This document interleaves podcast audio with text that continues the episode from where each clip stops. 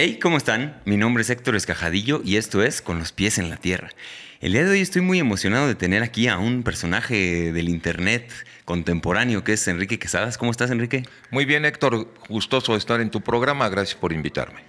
Qué bueno que estás aquí. Se va a poner eh, muy interesante esta plática, pero antes de meternos al tema, quiero decirles, amigos, que este espacio está traído a ustedes por mí, por Héctor Escajadillo. Así que vayan a héctorescajadillo.com.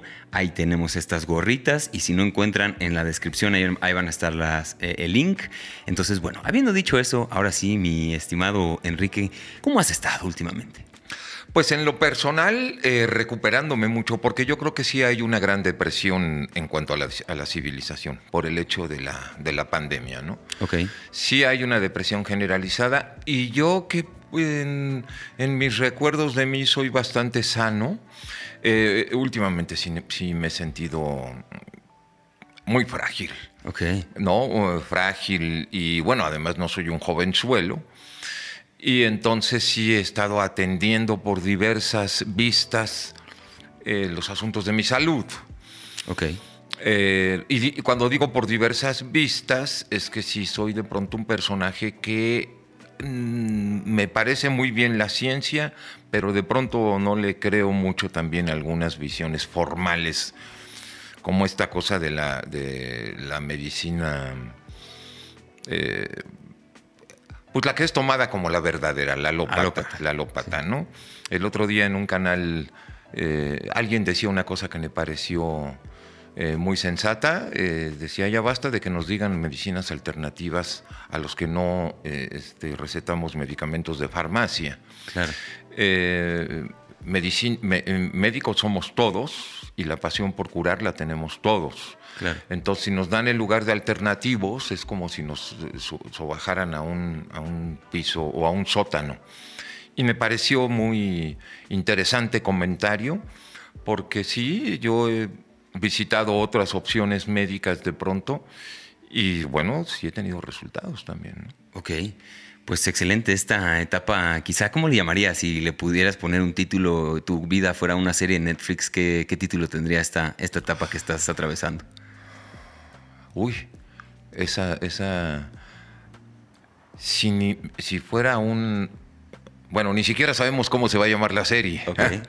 Este, y si fuera un capítulo, Renacimiento. Renacimiento. Que por ahí justo vi que, subiste, o bueno, me acabo de ver hace poco una entrevista con el Gabo, el Gabriel, una entrevista que hiciste por Zoom, que al final compartes este hashtag, ¿no? Renacimiento Mexicano. ¿Qué hay, qué hay con eso? El Renacimiento Mexicano es una agrupación a la que estoy eh, orgulloso de, pertenecer que surge con un líder, eh, un muchacho joven, más o menos de tu edad, y debe tener unos 36, 37 años. Okay. Él se llama César Daniel González Madruga, y, él ha liderado ya desde hace, em, no sé, 10, 15 años, este, eh, esta idea de que México renace, de que México se encuentra finalmente y logra ser eh, o, encaminado a ser una, una, una, cultura que da luz al mundo. Yo, esta es una idea que yo también he adquirido a través de mi experiencia de vida. De entrada, porque conocí y tuve como mi amigo a don Antonio Melasco Piña. No sé si sepas de. No, no, no he leído. Un, gran escritor eh, que empezó a sacar sus, libros hace unos treinta y tantos años. Eh, y el primer libro que yo conocí, que él dice que él siempre me dijo, bueno, siempre me dijo porque él ya murió, eh, que él no lo escribió, que es Ayocuan, la mujer dormida debe dar a luz. Así se llamó cuando yo conocí esta primera instancia de un renacer mexicano. Y después ya de él que sí me lo comentó y sí lo, lo, lo, reconoció conmigo y con muchos de sus amigos y seguidores, es que México eh, está destinado a, como cultura a, iluminar un poquito a, la civilización contemporánea, como si el chakra de iluminación o de espiritualidad a nivel mundial en esta era estuviese cambiando de... Eh, estuvo en el Tíbet. Ok.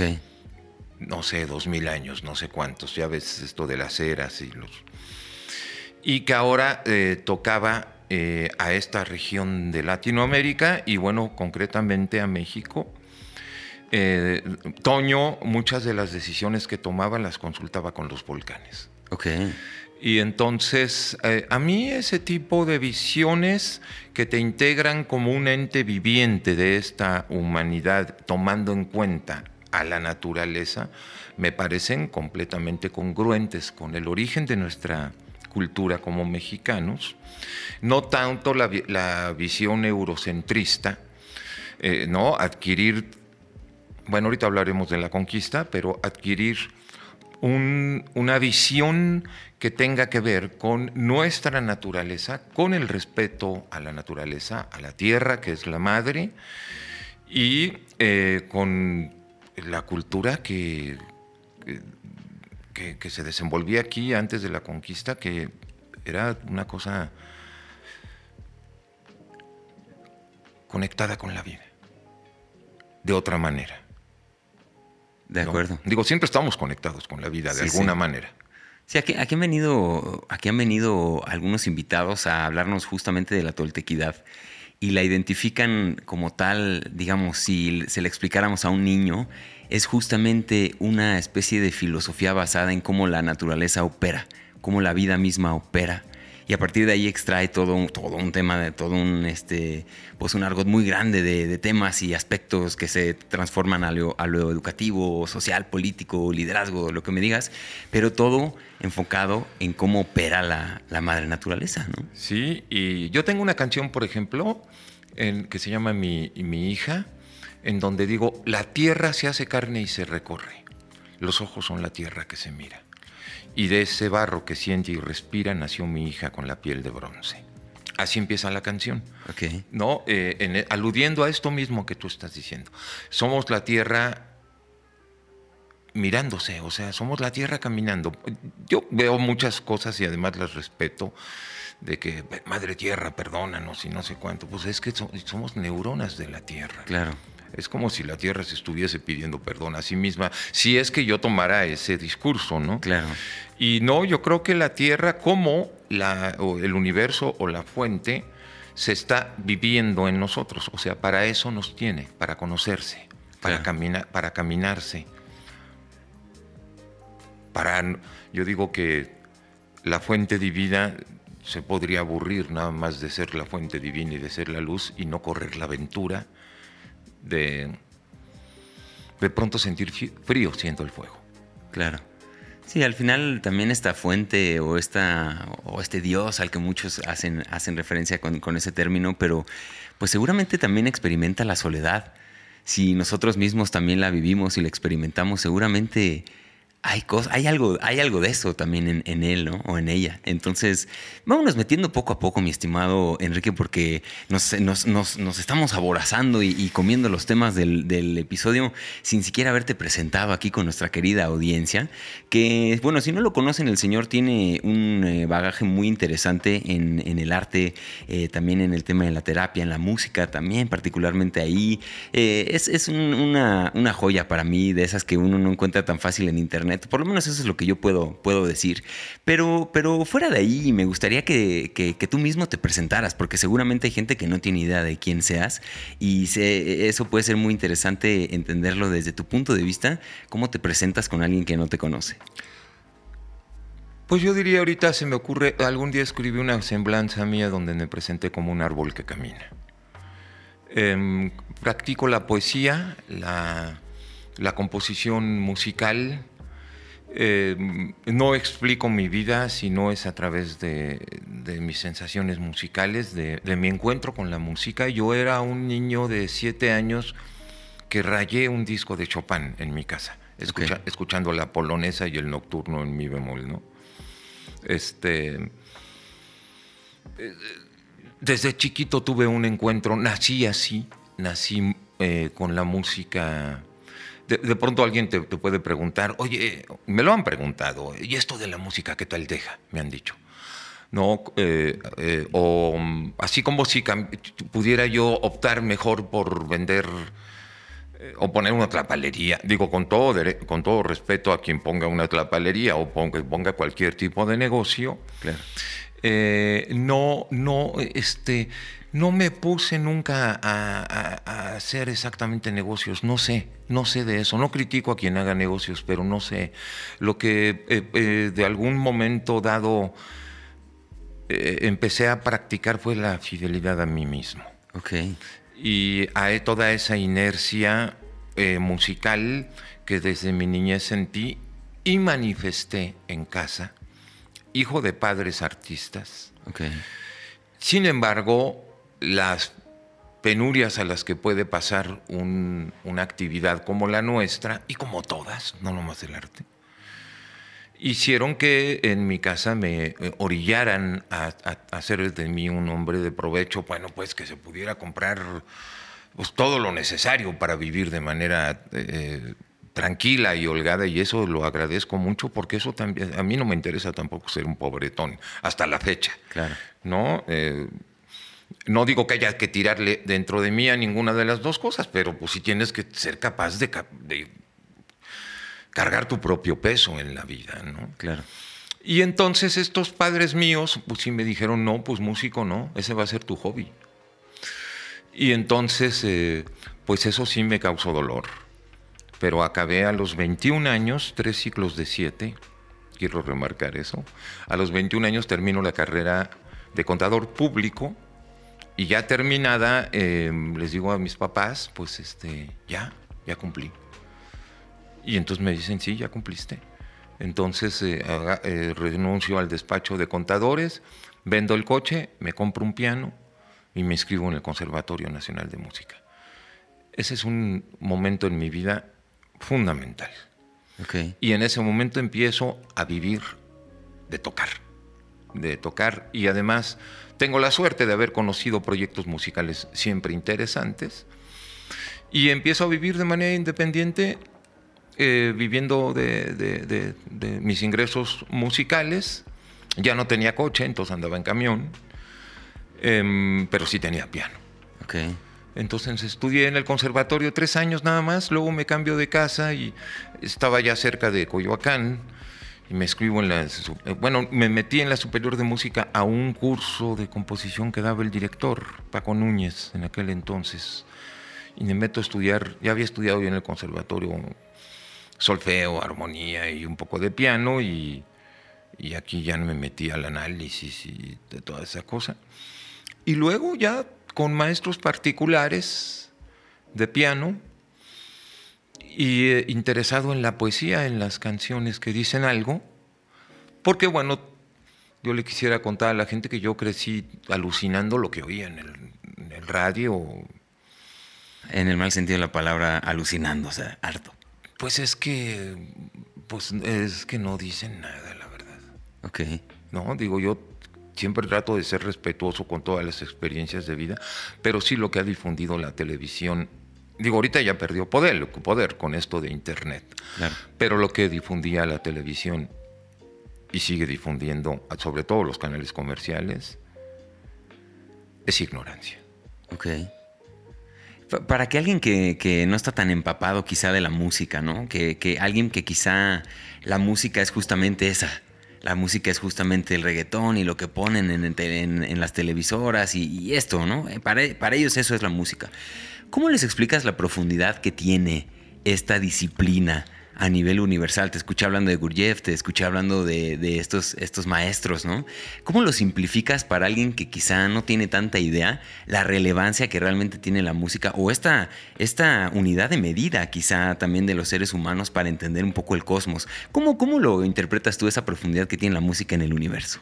Decía Gurdjieff, sin música la música, sin música la vida sería un error decía, eh, no, no Gurdjieff, decía Nietzsche. Okay. Perdón, corrijo, decía Nietzsche, sin, sin música la vida sería un error. Em, el humano ha cantado siempre. Y si tú recorres o si recorremos a quienes nos están escuchando, recorremos la historia de la humanidad, siempre ha habido himnos, gestas, cantos para anunciar lo que ocurre. Digo, antes los juglares andaban, llegaban a los poblados y con su laúd o con lo que trajeran, eh, narraban lo que estaba ocurriendo y lo hacían. La manera más graciosa de hacerlo era cantando, entonando, vibrando. Cuando estamos hablando y cuando estamos cantando, estamos vibrando, ¿no? Como cuando escuchamos los mantras de los tibetanos, estos que dicen ahí está vibrando tu pecho, ahí está vibrando todo tu cuerpo. Y uno de los fundamentos de la vida como la conocemos es la vibración y es el sonido. El otro es la imagen, pues, ¿no? Claro. Entonces, eh, yo creo que la importancia del canto es fundamental en la historia humana. La importancia del arte es fundamental. Tú cualquier era de la humanidad que vayas a analizar, o que, la gente estudie eh, eh, históricamente, van a aparecer los compositores, van a aparecer los pintores, los escritores, ¿no? Aquellos que hacen de la vida algo un poquito más este, metafórico, ¿no? Una, una cosa más, eh, con una gracia que se lanza y entonces es una bendición porque a, través de la historia escuchas los tambores y las flautas y la gente se para a danzar. Y entonces es un lenguaje. Yo decía, en una de las presentaciones de mi disco, la música, no puedes a lo mejor decir lo que te está diciendo, pero sí sabes, lo que pero sí sabes que te está hablando. Y cada quien puede interpretar ese lenguaje a la manera en el que su corazón lo habita. Hay gente muy sensible, como este niño de seis años que desde chiquito ponía a Chopin y que incluso llegaba a derramar lágrimas. Eh, y hay gente que no, que solamente le sirve para que este ritmo y estas melodías lo liberen del trajín de la semana y poder finalmente hacer un poco de danza los viernes y los sábados. Eh, es una bendición la música para mí. Ahora yo en mis afanes y en mis cosas, pues sí, me he metido a ver quién era Pitágoras. No, eh, estoy hablando que hace 2500 años, pues, eh, ¿no? Con los griegos de un cuate que iba en la calle de pronto y oye a los, al herrero que está martillando ahí, forjando sus piezas metálicas y Pitágoras distingue lo que hoy en música conocemos como un, un, este, un intervalo, un intervalo armónico. Es decir, armónico. Uno, uno, de los golpes sonaba pam y el otro sonaba pam, pam, pam, pam, pam, pam, pam. Y si estamos hablando hace 2500 años, y, él le llama una atención tremenda y se mete con el herrero y dice, ¿qué estás haciendo? Y el otro no se da cuenta de lo que está haciendo. Pero Pitágoras ahí le empiezan a, eh, que él tenía, pues me imagino que muy, bueno, él era filósofo, matemático, eh, músico, tenía muy buen oído y otras muchas cosas más que desplegaban sus facilidades. Y él eh, se relata de él que, estas cosas lo empezaron a inquietar. ¿no? Al grado de que después habla de la música de las esferas, que a lo mejor conoces ese, o conocen nuestros amigos ese término, que dice que el universo siempre está cantando. Y entonces le decían, ¿y por qué no oímos ese canto? Dice, no, lo que pasa es que estamos tan acostumbrados a tenerlo que no nos damos cuenta de que está cantando todo el tiempo. Es como el, el pez que va en el mar, pero no sabe que está en el mar. Claro, sí. Pues una delicia esta explicación de la música por una persona que lleva ya muchos, muchos años en ella.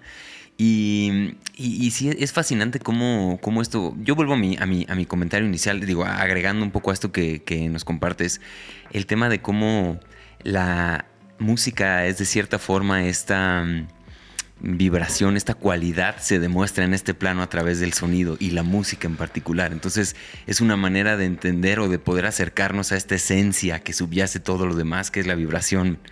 y desde ahí es fascinante, no nomás es reggaetón, que también no tiene nada de malo. Yo también, yo empatizo mucho. Los mismos tambores siempre han sido una cosa importante, ¿no? La percusión, lo que esto genera, las vibraciones así más profundas. Y un poco esta música, pues a veces sí peca nomás de ir ahí, ¿no? Nada más apela a esa cualidad. Pero, pero bueno, muy completa tu, explicación, mi, estimado Enrique. Ahora, si, nos regresamos un poquito al tren así de tu vida, ¿no? Para entender eh, en qué momento, en qué momento tú ubicas o qué pasó por tu cabeza para que tú dijeras, ¿sabes qué? Yo ya no voy a seguir con este status quo de esta carrera de contabilidad que tú estudiaste, ¿qué tipo de pensamientos eh, pasaban en tu, en, tu, en tu ser que te llevaron a, a, buscar un camino diferente? Cuéntanos un poquito por ahí. Bueno, antes que nada debo decir que hasta la fecha tengo amigos contadores, de cuando yo trabajé de contador, y que están como son como mis hermanos, y hasta la fecha nos vamos a comer y nos carcajeamos juntos, ¿no? Em, yo se me olvidó lo que iba a decir, pero concretamente eh, me dices que habrá, eh, cómo me, empecé a dedicar a ¿En qué momento te diste cuenta que lo tuyo, lo tuyo no era seguir esa carrera, sino que irme por la música? Sí, yo desde niño y adolescente eh, fui un joven, eh, yo creo que timidón, pero alucinaba el mundo adulto.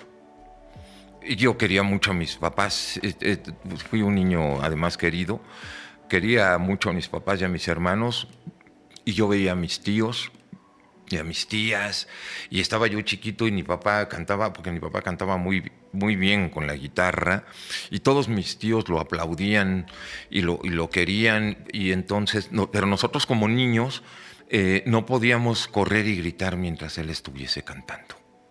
Había un mandato allí que nos lo tuvimos que aprender, a que si mi papá estaba cantando había que guardar silencio. Y además los tíos y las tías y toda la, comunidad familiar apoyaba esa... o, sea, como, y entonces yo, no, no es que por eso yo alucinara a los adultos, yo empecé a alucinar a los adultos en función de que yo no le empecé, yo ya adolescente, yo no le creía, por ejemplo, al matrimonio. Okay. Yo no crecí pensando me voy a casar, este, me voy a comprar este unas casas y una camioneta y, entonces mi esposa va a ir a recoger a los niños en la camioneta todas las tardes en, la, eh, eh, que salgan ellos de la escuela y yo voy a estar como el proveedor. Yo como que a toda esa organización social, sin que yo critique a quien viva así, por favor, este, nunca le creí. Okay. siempre tuve una como una fuerza interior que me hablaba de mí de otra manera pero como era un poco tímido, aunque yo me considero un revolucionario, era un poco tímido y no alcancé a revelarme. Como que sí me revelé en cuanto a mi corazón. bueno, tuve un hermano muy mayor que ya murió, que tocaba la guitarra eléctrica y tenía las greñas hasta la cintura. Estoy hablando de la etapa de los hippies. De hecho, yo soy como un hippie tardío. No, me, no me tocó la etapa de los hippies, yo estaba muy chiquito pero yo, los, yo admiraba más a los hippies que a mis tíos que tenían eh, muchas cosas que se valoraban como altas. Y entonces, de hecho, yo crecí en, en ese tipo de locura alimentando, alimentada por mí mismo. Y bueno, luego me encontré los libros de Herman Hayes, como El Lobo Estepario, como Demian, como este, ¿cuál es el otro? Este, eh, hay uno muy famoso, pero bueno. Eh, y, le empecé a leer a Gibran Khalil Gibran, me empezó a, llamar la atención la poesía, pero desde muy temprana edad, desde los 17, 18 años. Y entonces nunca me solté de eso. Iba yo a estudiar a la escuela de contadores, al Politécnico, a la ESCA, y, y conocí muy buenos amigos. No me costó trabajo trascender la carrera, no es una carrera complicada, eh, es cosa de poner atención y no es una cosa administrativa. Y los números no son los de las matemáticas que puede estudiar un físico matemático, los números son ahí más en cuestión de hacer cuentas. Y entonces así crecí, crecí, crecí. Trabajando como contador me compré mi coche, tenía yo mis primeras novias y la vida no era tan mala como para botarlo todo a la goma y decir que ya mejor no, ¿no? Y, este, y entonces Pero sí no fui lo suficientemente rebelde en ese momento para diferenciarme. No tenía la energía totalmente plantada. Okay. Hoy la reconozco en mí. Y hoy la he puesto más en práctica, pero la puse en práctica ya en un momento en el que ya tuve más como esa misma fuerza, esa misma confianza en mí. No hay una edad para tenerla, por más psicólogos que te encuentres. Claro. No, es, es, es un encuentro contigo mismo. Sí. Y entonces em, acabé la carrera, me meto a, a, tocar con eh, un grupo que en aquel entonces se llamaba ONTA, un grupo excelente, buenísimo y después tuve toqué ahí un ratito y luego eh, un grupo de rock que se llamó MCC, del cual formé parte, y que me, acogieron también en sus filas y tocábamos rock progresivo. Te estoy hablando hace 37 años, 38. Y éramos requete buenísimos, sonábamos muy bien. Y en la tele, pues andaban cantando. Eh, no voy a decir título. Cualquier cosa, ¿no? Cualquier cosa. Y, con letras ahí, pues, este, pues francamente tontas. ¿no? Y, lo que no, y yo me juntaba con una serie de locos como yo, que decíamos otras cosas en las canciones. Ya desde aquel entonces, hace 38 años, ya empezábamos a protestar por la contaminación ambiental, por ejemplo. Eh, o empezábamos a hablar ya de, eh, a juntarnos con las mujeres, con, las feministas que cobraban fuerte y empezaban a hablar con, en función de, de, parar la violencia contra la mujer. Y, con grupos de liberación homosexual, por ejemplo, que ahorita ya, ahorita ya ver a las marchas gays ya no nos sorprende tanto, pero hace 40 años no era tan fácil eso, ¿no? Y entonces, ¿qué pasa? Que siempre fui un liberal. Eh, tengo muchos cuates homosexuales, tengo muchos cuates este, lesbianas, este, feministas, este, locos. Siempre me he juntado con puros locos de esos. Este, y eh, así es, pero también tengo cuates de todos. Este, yo no. Eh, te digo, contadores, arquitectos, abogados, pobres, ricos, para mí la gente es la gente, a mí no, más allá, no, y si no tienen mi ideología, me vale gorro que no la tengan. De hecho, en TikTok y en Instagram, donde seguramente algunos de ustedes me han visto, me he negado a subir comentarios políticos. Sí tengo una historia política, sí tengo una preferencia política, pero no voy a propiciar que la gente se empiece ahí a partir el queso nomás porque hice una declaración de lo que de, cuál es mi filiación política, porque además no voy a convencer a nadie. Yo lo Héctor, yo no le creo a esta cosa de los debates. Ok. Ok. Nunca he visto en un debate que uno de los debatientes diga, ah, sí, tienes razón en lo que estás diciendo. Lo que sí he visto es que el debate, el que debate, debate para tener la razón para ganar el, el argumento. El, sí, el, enfrentamiento. Mm. Lo que le importa es ganar. Y cuando el, y cuando el contendiente está hablando, el, el debatiente lo que está haciendo es pensar cómo le va a contestar, no lo está oyendo. Y eso forma parte de la naturaleza humana, que bueno, ya te has dado cuenta que también soy psicoterapeuta y me apasiona mucho estudiar a la persona humana. Eh, pero bueno, poco a poco iremos. No sé si te estoy contestando. No, perfecto, perfecto. Es un poco más contexto. Seguimos aquí conociéndonos, seguimos entrando en este, en este plano de poder conocerte, poder entender de dónde vienes, un poquito tu, tu, tu, trayectoria, quizá más desde lo, desde lo personal, para que ahorita que le empecemos a entrar a los temas, digamos, un poco más profundos, pues haya una referencia de, bueno, quién está hablando, ¿no? ¿Quién nos está diciendo esto? ¿De dónde viene? Y, y, y, el, y el, el, oyente puede hacer una, una relación ahí y todo haga más sentido. ¿no? Eh, una de estas cosas, digo, volviendo a, tu vida ahora en esta, en esta nueva etapa, que también digo, es un, es un bloque aquí de preguntitas que traigo y que se me hace muy interesante porque quizá no hay mucha gente como tú, te digo, en, TikTok en particular, ¿no? Esta fuerza que has tenido de, de, compartir contenidos y todo esto. Y aquí la pregunta es un poco más amplia, no nomás el TikTok, pero en esta etapa, en esta nueva etapa en la que estás, que ya nos, que ya nos habías hablado que es un poco más renacentista, ¿no? En ese aspecto, ¿qué le han hecho las redes sociales a tu vida? ¿Cuál dirías o cuál podrías resumir, si fuera en una palabra, el cambio primordial que has eh, adquirido a través de las redes sociales? es completamente sorpresivo. Eh, como, te, como te contaba hace ratito, tengo 67 años. Eh, cuando empezó la pandemia, porque bueno, yo salgo a, cantar mis canciones y me encanta y mi grupo suena muy bien y si no puedo pagarle al grupo voy yo solo con mi piano y me presento y canto porque de que canto, canto. Y entonces este, siempre me he sostenido así o haciendo música para, eh, hace rato platicábamos, ¿no? en aquel entonces para Canal 11, para programas como Mi Gran Amigo, Bisbirige, el, hasta, el, hasta el diván de Valentina empecé yo, bueno, ahorita ya el diván ya siguió después sin mi, sin mi música, pues. Pero este, tenía yo muchos, eh, eh, mucha cercanía a, a, producir música para los programas infantiles. He hecho música, música, mucha música para películas, etcétera. Entonces me empiezo a... ¿En qué estaba yo? En las redes. Ah, y entonces ocurre que con todo este eh, eh, encierro eh, empiezo a decir, ¿y ahora cómo voy a generar dinero? Entonces yo siempre he dado, tengo muchos años dando un curso para componer canciones. El curso se llama Saber escribir y saber borrar. Ok. Y es un curso que he dado en los estados y acerca de cómo se componen las canciones y acerca de la composición poética también. Y entonces eh, mi esposa, mi querida esposa,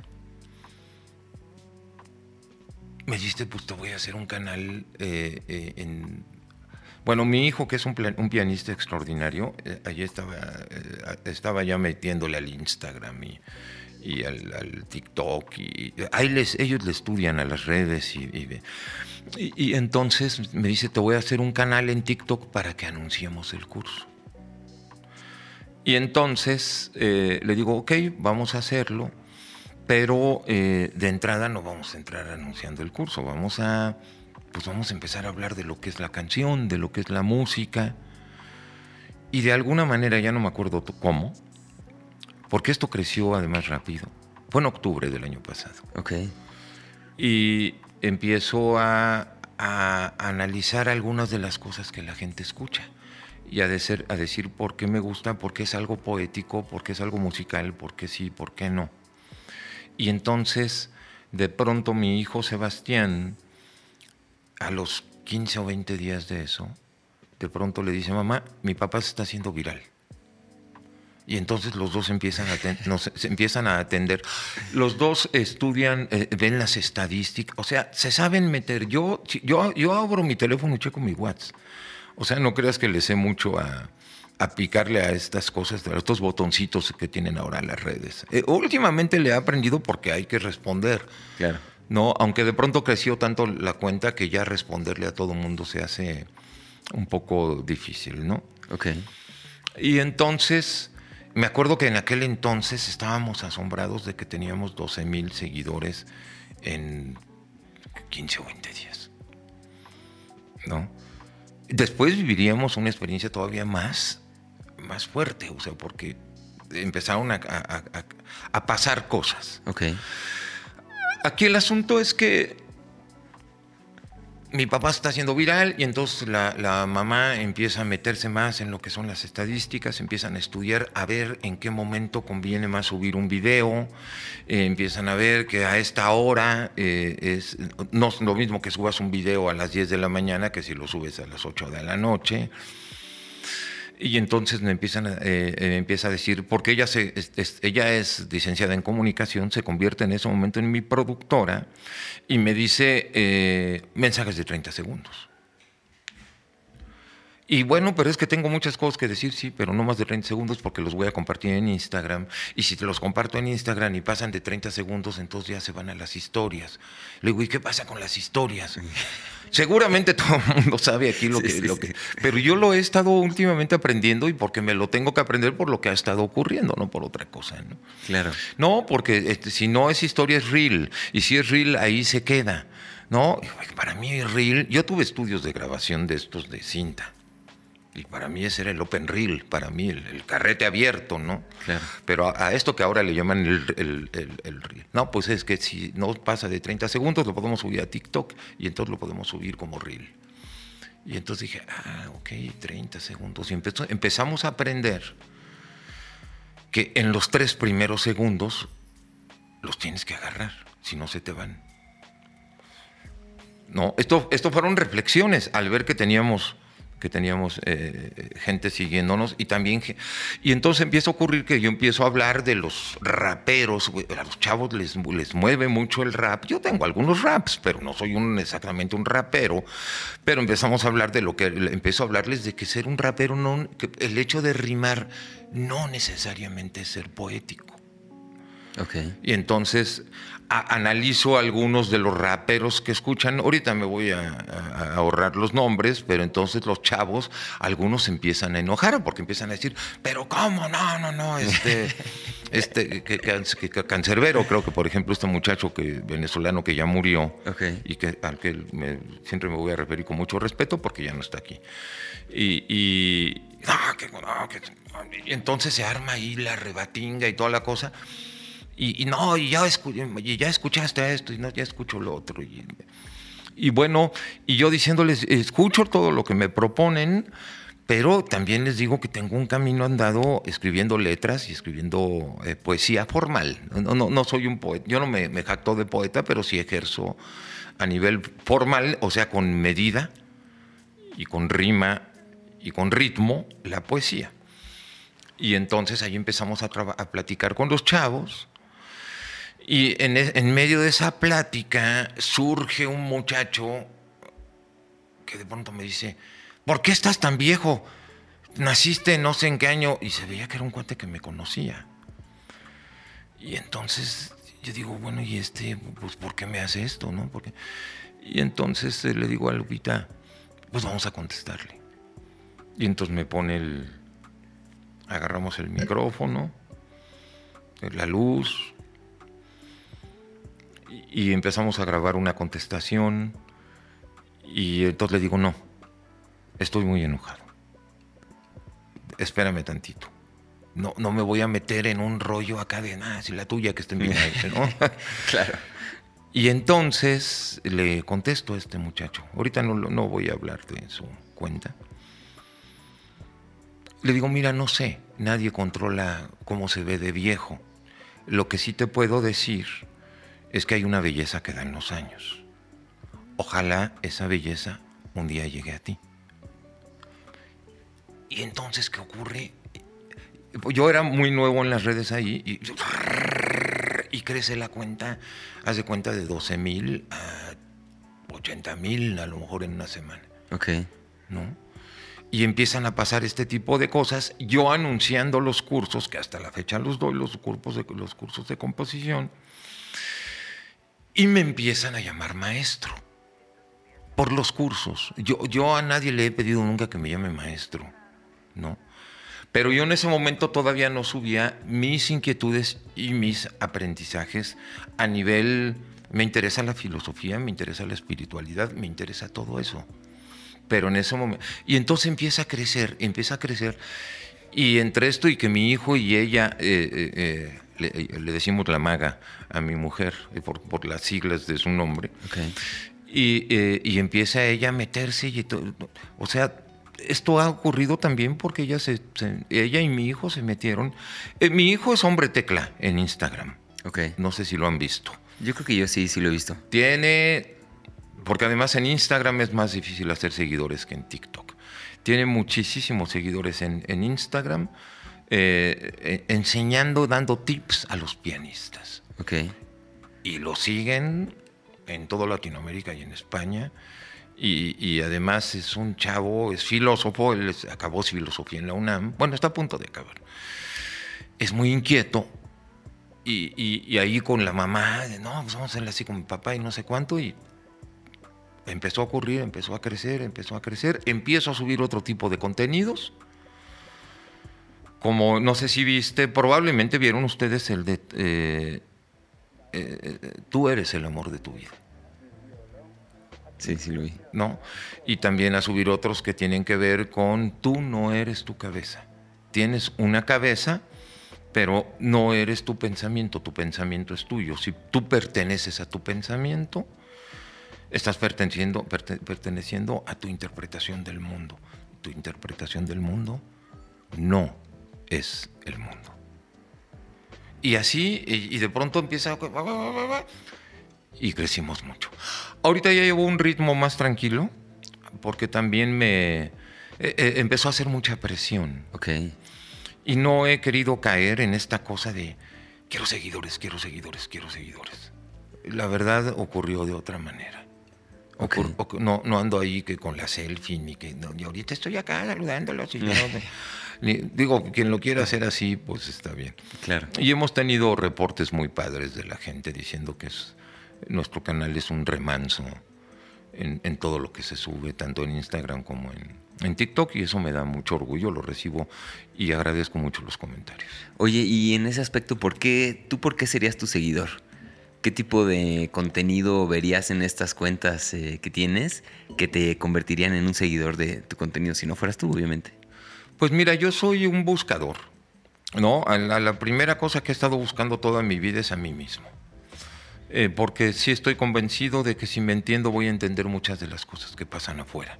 Es decir, que este universo que nos envuelve eh, está manifestado en, nuestro interior. ¿no?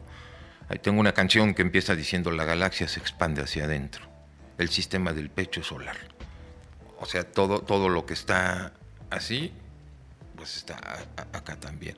En todos los canales, porque yo soy youtubero, los canales que elijo escuchar son lo que, los que me, me abren una expectativa al ser, a, tener un, conocimiento de quién soy. Porque quién soy lo tiene bien claro mi espíritu, que me tiene aquí viviendo la experiencia de estar vivo. Pero yo como, como cabecita loca, pues, pues es lo que soy una cabecita humana, pues la condición humana. Me gusta decir que nuestra mente es un invento del cuerpo, del cuerpo que habitamos.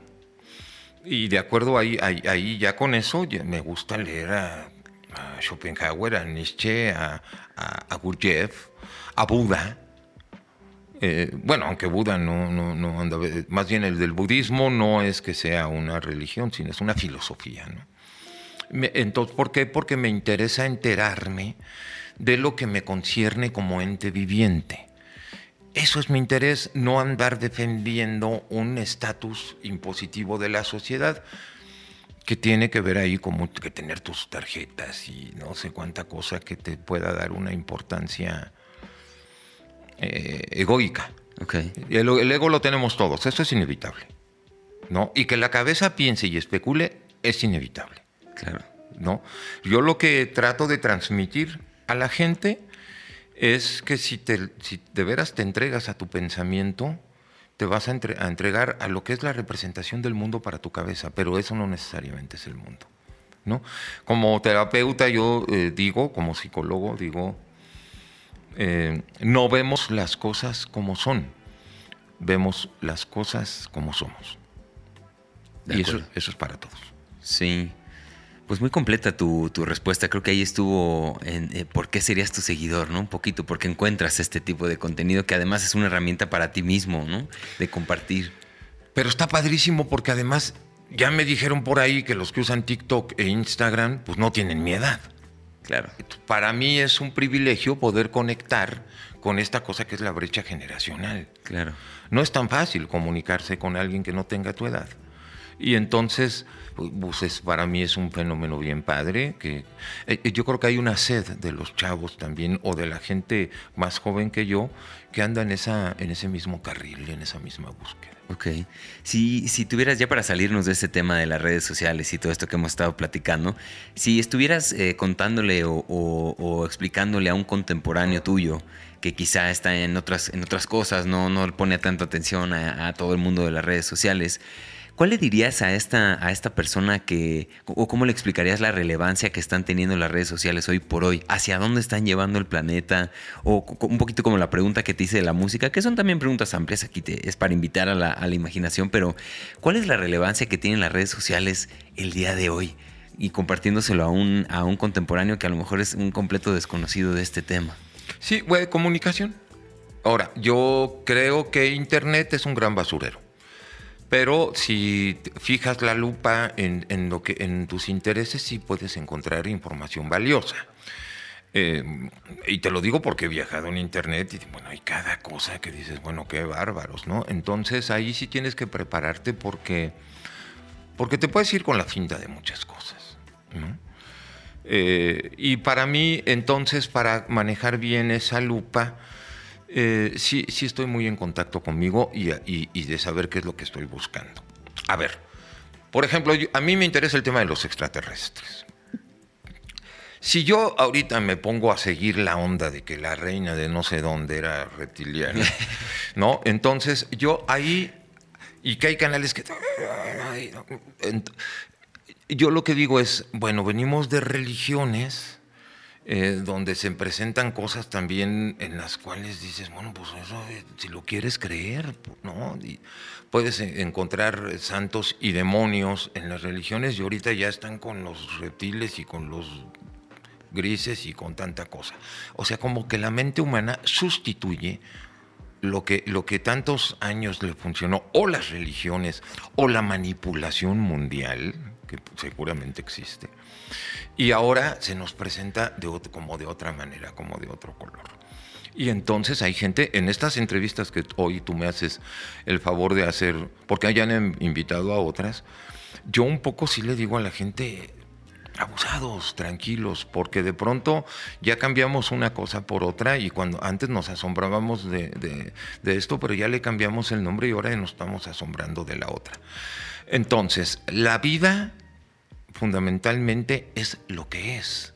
Y, y yo estoy al servicio de la vida, no de las ideas. Y en mira que he pasado por todas las ideologías y fui educado como, como católico, pues, ¿no? Y, eh, poco a poco en mi navegación, en mis propias brazadas por este mar que es la vida, he ido tomando mis decisiones. Estoy feliz de estar vivo. Estoy feliz de tener la experiencia de vivir y es lo que tenemos todos y, es lo que antepongo. Y esa navegación es perfecta. La gente de pronto no entiende cómo puede ser perfecto si estoy sufriendo en uno, en uno de los libros que Osho, de Osho, que, tengo algunos en mi casa, de, eh, cuenta Osho una anécdota de un maestro que está dando una, eh, eh, una conferencia y les dice a todos, todo es perfecto. Y entonces se acerca a él un jorobado y le dice, ¿todo es perfecto? ¿Cómo puedes decir eso?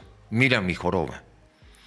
Y entonces el, maestro de ese relato de Osho dice, es la, la joroba más perfecta que he visto. Y eso yo creo que traduce muy bien el asunto de que lo perfecto no es lo que te gusta, sino que lo perfecto es lo que tiene capacidad de ser, de existir. Y que estarse peleando con lo que es no tiene caso. Pero si quieres, peleate. Claro también es perfecto. De acuerdo.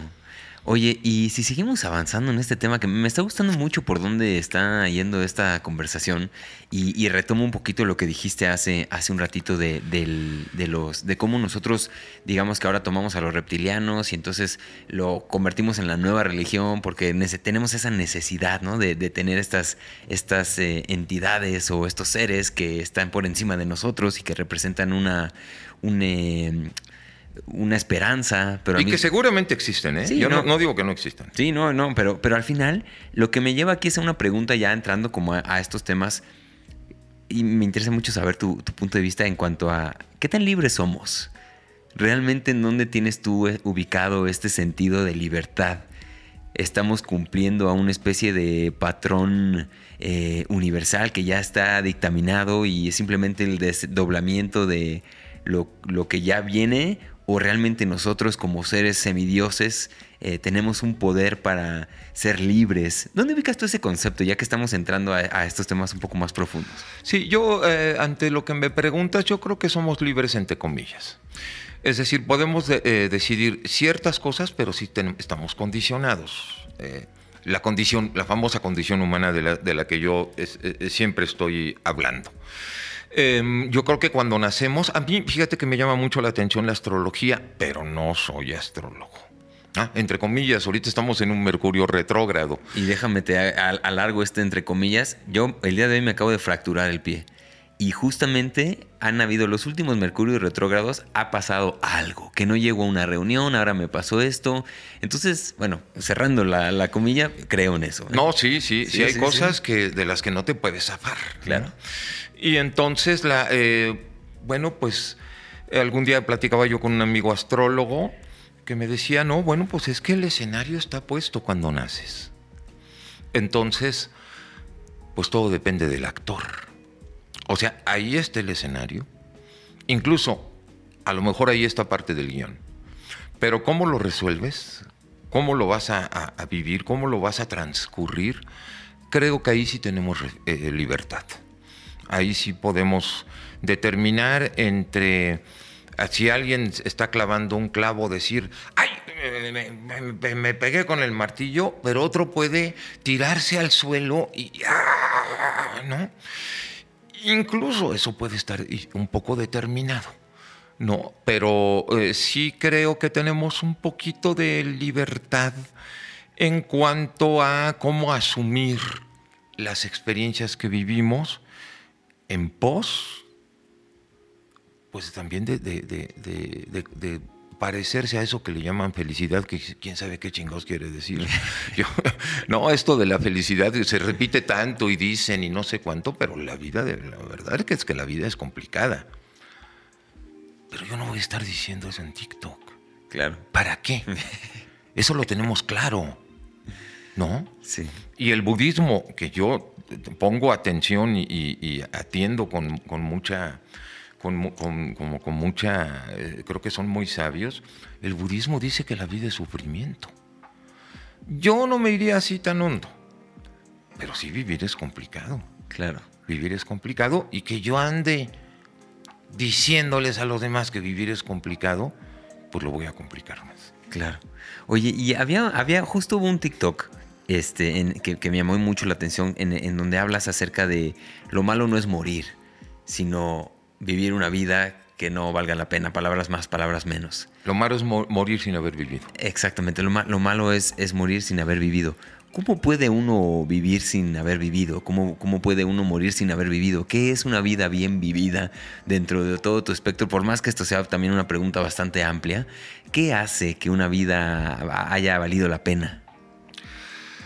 Yo creo que mm, la sociedad eh, en este primera instancia representada por la familia sí te lleva a, recorrer un guion. O sea, lo que es un buen niño, una buena niña, y luego lo que es un jovencito este, decente, una jovencita decente, sí hay parámetros.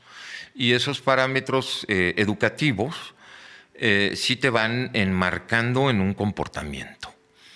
Em, yo te contaba hace ratito que fui un, adolescente eh, aunque con muchas inquietudes y, con muchas revoluciones dentro de mí, no era lo suficientemente rebelde, pero sí yo no le creía al mundo de afuera, nunca se lo creí.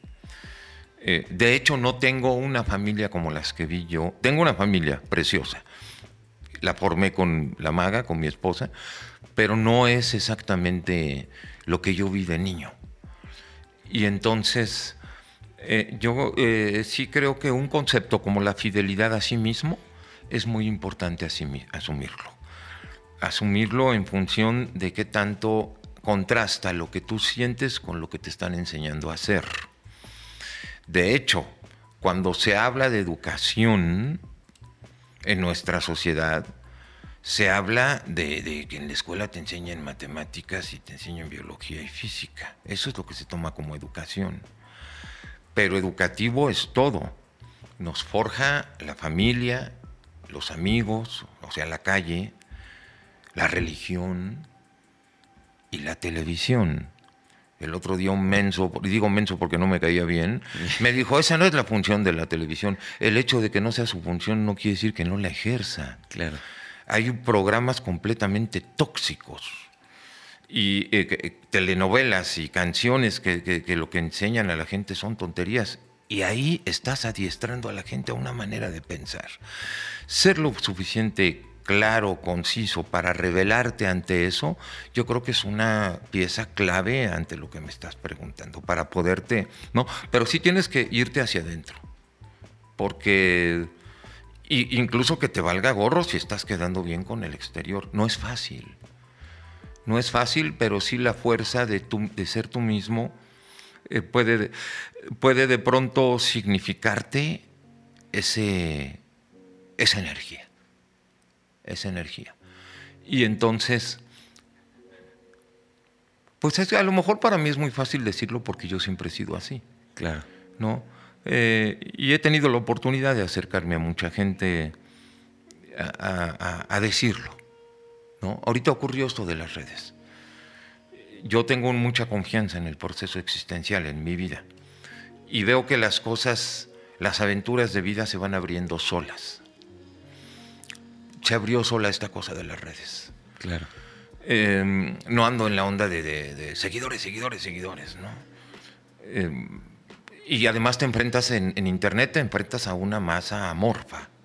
De pronto hay comentarios que dices, bueno, este cuate o esta cuata, quién sabe qué trae, ¿no?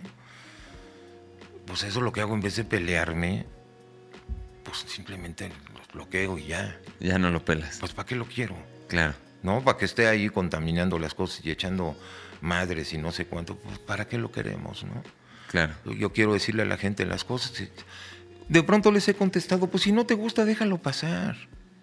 ¿No? Pero a la gente le gusta discutir. Sí, no, y a la gente le gusta criticar y señalar el error. Y, me, incluyo, ¿eh? Tampoco somos, tampoco no somos humanos, también lo hacemos. También encontramos, quién sabe, una satisfacción muy rara en, en, señalar. ¿no? Es, es, algo que todo el mundo hacemos, todo el mundo está echando culpas a todo el mundo y es algo que pasa. Y no por eso decimos que nosotros no lo hagamos. Esa es la condición humana. Claro. Y que seas consciente de tu, de tu condición humana es grandioso. Porque entonces, sí, por primera vez, cuando uno se da cuenta de cómo funcionan las cosas, te puedes dar cuenta cómo funcionas tú. Claro. Y, de que puedes tener conductas que nada más te llevan a estarte peleando con la gente. ¿no? Claro. Hay una. Vi en TikTok también uno que tienes, o no me acuerdo si fue una entrevista, ya no sé en dónde lo vi pero en donde hablas acerca de la vida como una expresión. ¿Podrías profundizar un poquito más en ese, en ese pensamiento? ¿Por qué la vida es una expresión? Sí, eh, yo crecí escuchando eh, mucha gente decir que la vida es una lucha. Em, y mediante diversas experiencias que he tenido de encuentros con gente notable en mi vida, em, sí creo que estamos aquí para Mira, eh, eh, eh, no, no, no se vayan a creer mucho lo que estoy diciendo, pero creo que encontré un día una definición del Dharma en el hinduismo, que es, no es el karma, sino el Dharma. Y, el, y, una de las, de las cuestiones a las que te invita el Dharma es a soltar el aroma, así lo digo yo, a soltar el aroma que la vida sembró en ti. Haz de cuenta que, ahorita hagan de cuenta que les estoy diciendo que todos somos flores eh, también tengo otro TikTok donde digo, fuiste deseado por la vida, por eso estás aquí. Entonces, así como fuiste deseado y así como eres, siendo fiel a, siendo fiel a ti mismo es suelta tu aroma. Soltar tu aroma es tu aroma es diferente que el de los otros. Por muchos miles de millones que seamos, tu aroma es particular. Y es tu expresión expresión de vida. Ok. Entonces, soltar tu aroma tiene que ver con venir a hacer lo que viniste a hacer. Y que todo el jardín de la creación se encontrará, se encontrará muy complacido de recibir tu aroma. De lo, otro podría, y, y, esto ya no lo dice ninguna filosofía ni ninguna religión, lo digo yo, lo otro te puede generar como si tú no le, tú no como si traicionaras a la vida en lo que sembró en ti. Por miedoso, por, por menso, por lo que quieras, ¿no? Y entonces que puedas vivir una serie de cuestiones, eh, de dificultades, si de por sí las hay, eh, una serie de dificultades precisamente por no ser aromático, por no ser colorido, por no soltar tus colores. Lo que más defiendo yo en mi vida es esa individualidad. Y no ando defendiendo cuando la gente dice, ay, eso no es normal. A mí la normalidad me vale, no sé cuántas palabras se pueden decir en, esta entrevista, pero no, no, ¿cuál normalidad? ¿No? ¿Qué es normal? Eh, yo no ando buscando a la gente normal, ando buscando a la gente que me gusta. Y la gente que me gusta y que me prende y que me agrada es la gente que abandonó la celda de la normalidad para hacer su aroma, o sus colores, o, su danza. Por eso, ahora, a veces hay que luchar, sí, ni modo. A veces sí hay que luchar, ¿no? Yo soy un cuate pacífico, de pronto me cuestiono que hasta de pronto digo, ay, a este lo deberías haber mandado directo a, y sin escalas, ¿no? y es una cosa que uno tiene que trabajar en sí mismo, porque además el trabajo sobre tu propia vida eh, tiene que ver con eso. A ver, ¿cuáles son tus patrones conductuales? Preguntártelo. Pues la gente a veces no quiere evitar eso, ¿no? ¿Cómo, cómo, cómo es que yo resuelvo la existencia? Porque la gente se pregunta, pues, ¿por qué siempre me pasa lo mismo? Pues porque siempre resuelves igual y resuelves de acuerdo a cómo fuiste educado o a, las cosas que has asumido. Y entonces de pronto sí te puedes decir que el mundo es una, una cosa muy difícil y toda la cosa, pero pues es que también estás resolviendo la vida en base a una información que de entrada a lo mejor te fue inculcada y no se te permitió cuestionar. Pero además creciste con esa normalidad, lo asumiste y es como si fueses un actor de algo que no es tu propia energía. ¿Cómo carajos quieres que no te vaya mal entonces? Claro, ¿no? Y no digo que forzosamente te va a ir bien. He aquí sostenido que, que no está fácil esto de vivir, ¿no? Pero eh, una de las cosas que hago en la cuenta, en estas cuentas, es no voy a estarle diciendo a la gente, ¿no? Que ahí vienen los grises y los reptilianos, ¿no? Y que, que no sé cuánto, y que arriba el, este partido político, y que no sé. ¿Eso para qué? Es más, eso es lo que hacen todos. Y no es que yo haya hecho un plan en el que yo dijese, no voy a hacer lo que hacen todos para pegar en internet. No, no fue así. Ok. Ocurrió solo. Ok. Soltando mi aroma. Me gusta esta respuesta y esta, esta digamos, metáfora de soltar el, el, aroma, ¿no? Hacer lo, que, hacer lo que la vida nos dio, dárselo de vuelta al resto de las personas que están aquí acompañándonos y, poniéndolo en esa alegoría, ¿no? De la, del aroma. Ahora, en este, digo, ya, ya, hablaste un poquito de esto, ¿no? Venimos justamente de aquí, de darnos cuenta quizá de no vivir bajo el yugo de la normalidad, de lo que está bien, porque a fin de cuentas vivir eh, insertos en un sistema podrido no es lo correcto, ¿no? O sea, hay que darnos cuenta de que el sistema está mal para poderlo cambiar.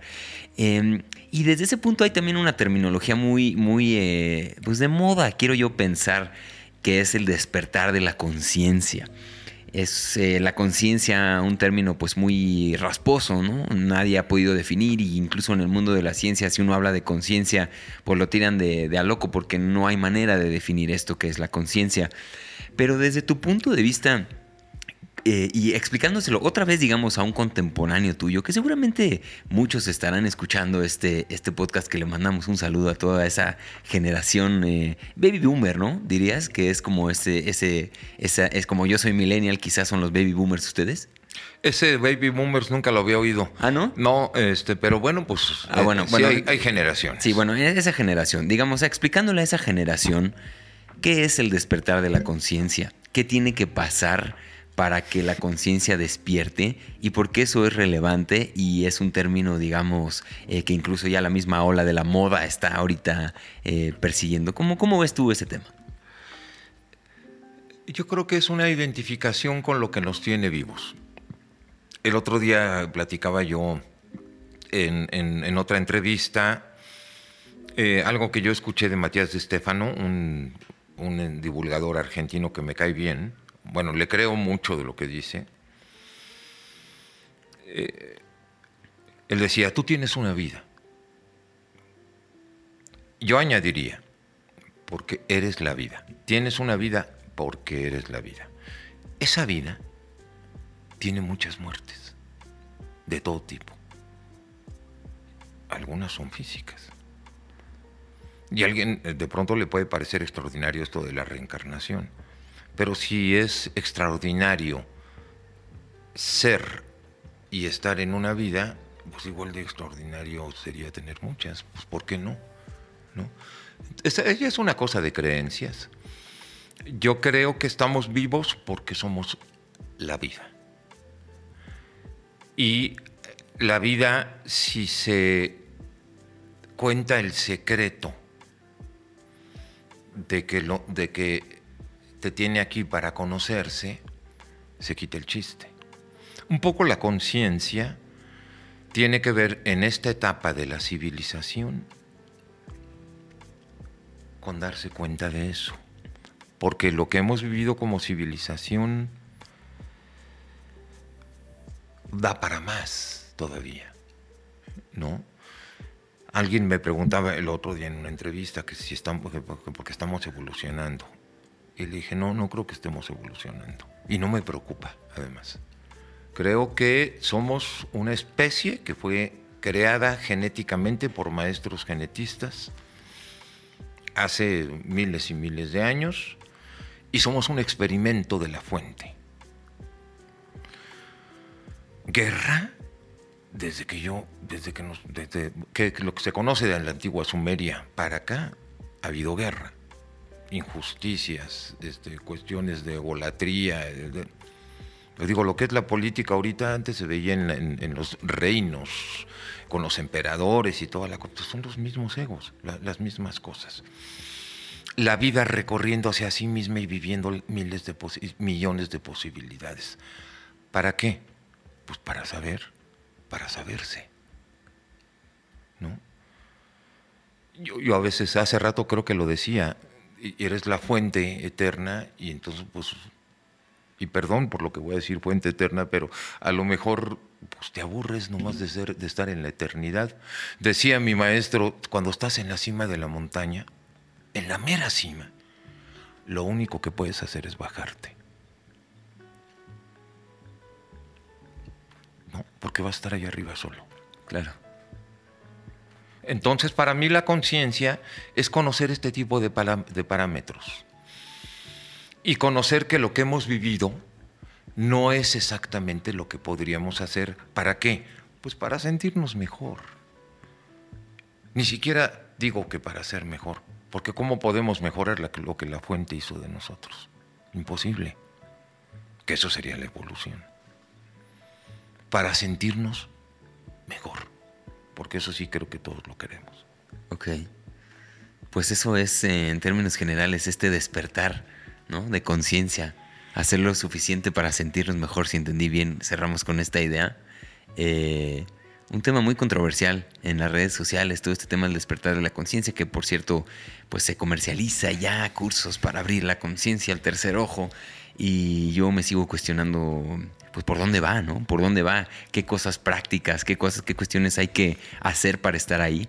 Y si al final uno llega a tener una conciencia despierta o simplemente es un proceso eterno en el que estamos sumergidos y solamente se trata esto, ¿no? De, sentirnos mejor cada vez, como lo, como lo entender. Ahora, si nos metemos al tema de, de salud mental, que también como te platicaba, este podcast tiene mucho de eso. A lo mejor no hablamos como tal de salud mental, pero yo sé que tú, que tú también eh, tienes ahí alguna especialización y un camino recorrido en este tema de, psicoterapia.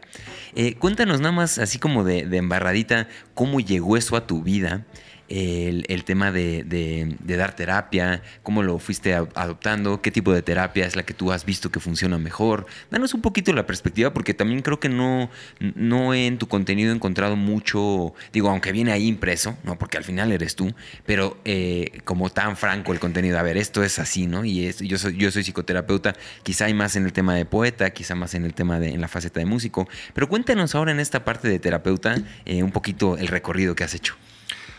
Fíjate que nunca he querido en la cuenta hacer, digo, no he omitido que soy psicoterapeuta y hay gente que me ha buscado en las redes por eso, está bien. Este, pero no he, me he metido a decirles, este, a ver, soy psicoterapeuta y aquí les voy a decir, eh, háblenme por teléfono para que les dé terapia. O sea, no lo, no lo he hecho, no he querido hacerlo así, porque si bien, eh, mira, yo me considero un artista, siempre y ante todo.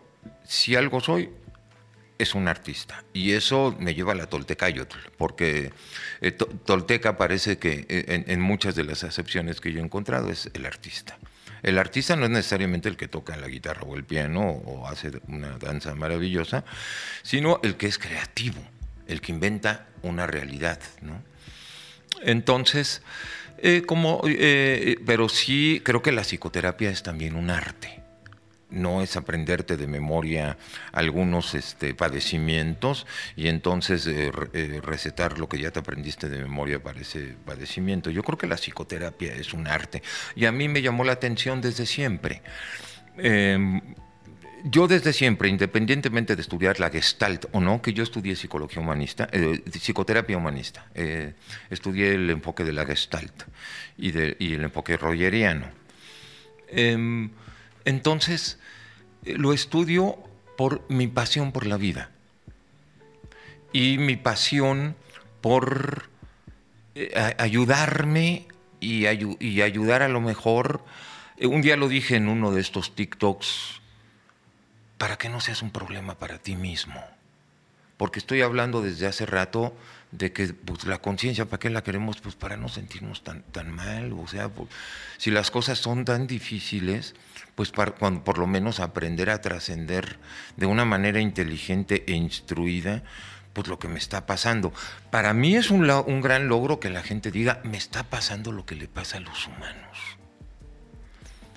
Digo, esta acepción que parece muy sencilla, la gente no la habita.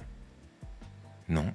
¿Qué te, ¿Qué te está pasando a ti, Héctor? Pues lo que le pasa a los humanos. ¿Por qué? Pues porque habito la condición humana. Entonces, Enrique Quesadas, ¿qué te está pasando? Pues lo que le pasa a los humanos, ¿no? Oye, que tienes un, ego. Pues sí, tengo ego, lo tenemos todos. La individuación, o sea, ser un individuo ya implica el ego. Y sobre todo, si eres, si eres un ente racional. Que voy a corregir ahorita, yo siempre se lo digo a la gente. No somos seres racionales, somos seres emocionales que piensan, que razonan la gente quiere desenvolverse en la vida razonando. Los debates, las discusiones, incluso entre amigos y entre parejas y entre familias, son razonando. Y subyace los sentimientos. Y no se habla de los sentimientos ni de las emociones. Se quiere convencer al otro mediante el razonamiento. Y eso nos tiene atorados. Y yo decía el otro día también en otra entrevista que me hicieron, y eso a la fuente o al universo o a como le quieran llamar el Tao, no tiene prisa en resolverlo, porque se está conociendo. Pero sí creo, no creo, estoy seguro que estamos en un cambio de era, estamos en un cambio de etapa. Y también sé que estoy aquí para ayudar a ese cambio. ¿Cómo lo sé? No me voy a meter en eso. Ok. O sea, estoy haciendo lo que vine a hacer. Ok. Y me siento feliz haciéndolo y a veces me cuestiono que también lo estoy haciendo. Entonces alguien puede decir, ay, ay, ay, qué ego y que no sé cuándo. Punto. No voy a discutir. ¿No? Hace rato te decía, porque ahorita todo el mundo me dice maestro en, en TikTok y en Instagram eso ocurrió como una inercia de los cursos para hacer canciones. Les dije, yo te puedo enseñar a hacer canciones. Si alguien de pronto me empieza a acusar de que me digo maestro, no, yo no me digo maestro. Es más, abusados los que anden buscando, quien se diga maestro es probablemente no lo es. No, no, no, no, eh, no es una cosa que haya que portar. ¿no? Entonces, nada más hay que hacer, hay que soltar tu aroma. Si lo eres o no lo eres, es lo de menos, ¿no? Entonces es así como me la llevo. Eh, eh, para mí ese es el despertar de la conciencia despierta, despierto en la medida en, en como puedo. Tengo mis cosas, tengo mis, mis fallas, así es vivir. Tengo aciertos, tengo crestas, tengo valles, y en, en esos términos voy resolviendo mis subidas y mis bajadas. Y cuando puedo, subo un mensaje que no pase de 30 segundos por, por mi productora. Y, y, bueno, pues estamos llegando a, a los corazones. ¿no? Ok.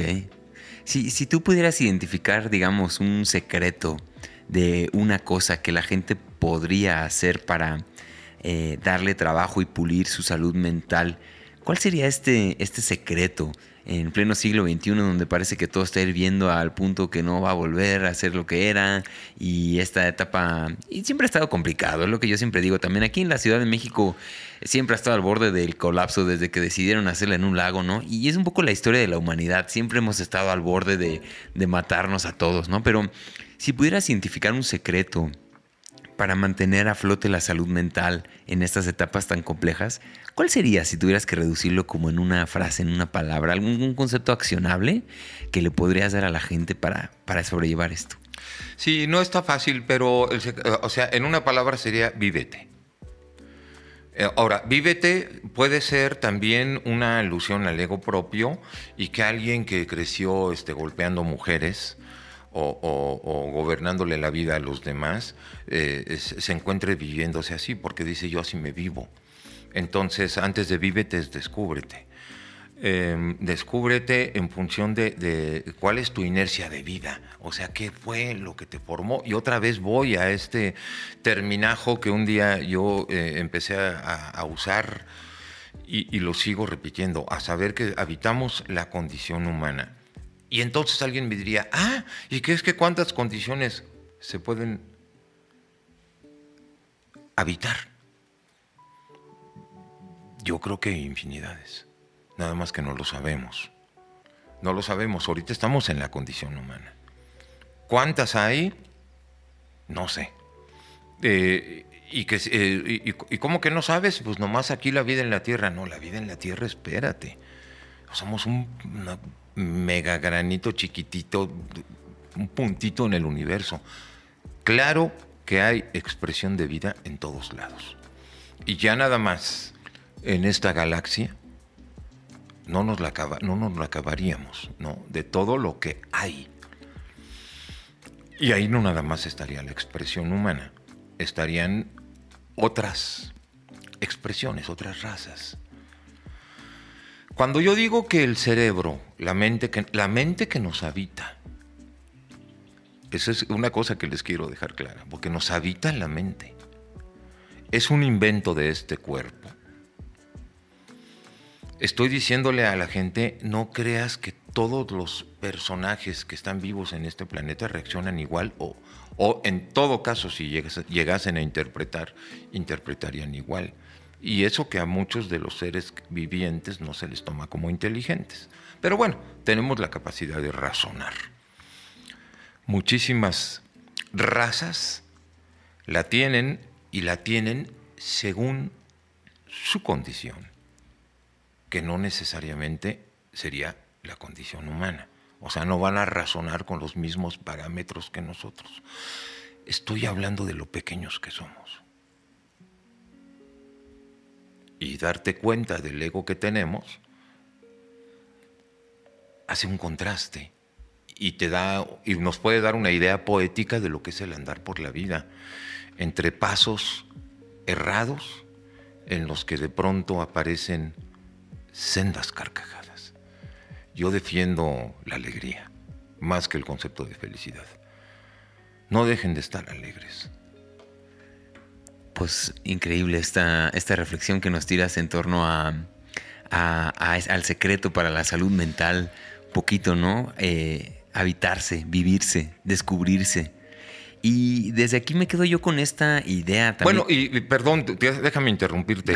Y, darte, cuenta de que el juicio es una cosa que constantemente nos está habitando. Y que estar señalando la estupidez de los demás es el mejor deporte de la cabeza. Y eso no nos va a llevar a nada. Ahora sí, perdóname. No, no, no, me, me, encanta porque también es algo que agrega mucho esta cuestión del juicio, que todo se remite a esto que iba yo a eh, decir que es justamente la condición humana.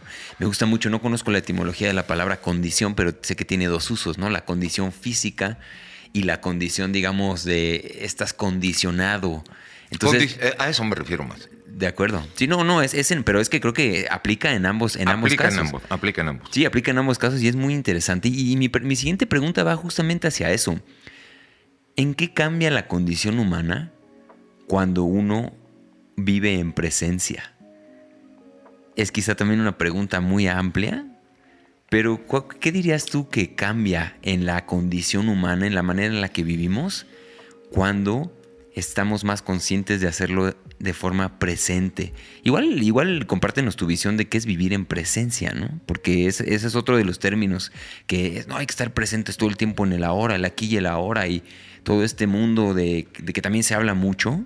Pero creo que en el fondo sí tiene mucho sustento. ¿Cómo lo ves tú? ¿Qué, cambia en la condición humana cuando decidimos vivir en presencia? Eh, eh, sí, es, eh, creo que tu, tu, pregunta es fundamental. Silenciar a la mente.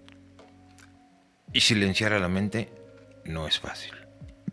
Porque creo que hay una, unas analogías de los hindúes que dicen que la mente es como un chango, que está brinque y brinque. Y no va a dejar de brincar. ¿Cómo no hacerle caso a, a esos brincos? ¿no? Uno, saber que tú no eres tu pensamiento. De ahí ya podrás saltar algún día a saber que tu pensamiento es tuyo, no tú de tu pensamiento. Pero contestando concretamente a lo que tú dices, yo practico eh, la mantralización, me ayuda mucho. La mantralización es concentrarme en mi respiración y en el sonido vibratorio de mi voz.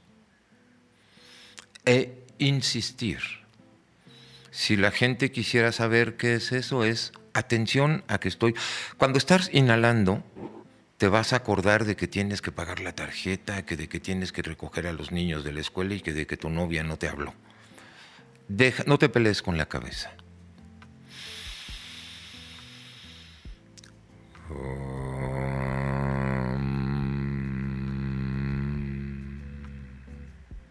Y sigue la cabeza. Y al rato tengo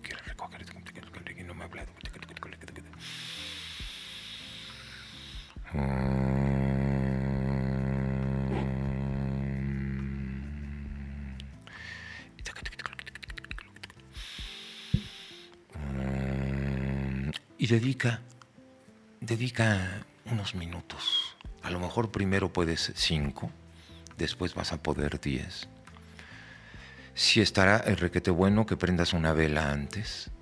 Es decir, que hagas de tu estar contigo, no con tu cabeza, un ritual. Puedes poner una vela, este, bueno, porque el fuego a mí me parece fundamental. Puedes poner un poquito de agua al lado si quieres, un incienso, ¿no? y sentarte con la espalda derecha para que la energía que tú te provoques a ti mismo pueda correr de manera apropiada. Esto sirve mucho hacerlo y ahorita que pase la pandemia yo sí quisiera convocar a la gente para que lo hagamos en conjunto. Las condiciones actuales no lo permiten, por eso no lo he hecho. Pero, me, pero sí, lo he hecho en otras ocasiones y creo que lo puedo, en cuanto pase este, esta, cuestión de urgencia de la pandemia, eh, juntarnos con mucha gente y vibrar juntos. El OM te va a dar una energía de paz. La paz es una de las puertas que te pueden acercar al amor. El amor no es el 14 de febrero, ni es este dolor en la panza que sientes porque no te habló tu ser amado. El amor es una energía, es una energía que emociona y cuando te habita, abrazas todo lo viviente. tener acceso a esa energía es sacar del odre, del recipiente, todo lo tóxico, todo lo que no permite que esa energía entre. Sacar todo el ruido. Trabajar con el ruido interno pareciera una contradicción con lo que hace la mente humana. Trabajas con ese ruido interno, vas vaciando ese odre para permitirle a la energía de la paz y del amor que te habiten.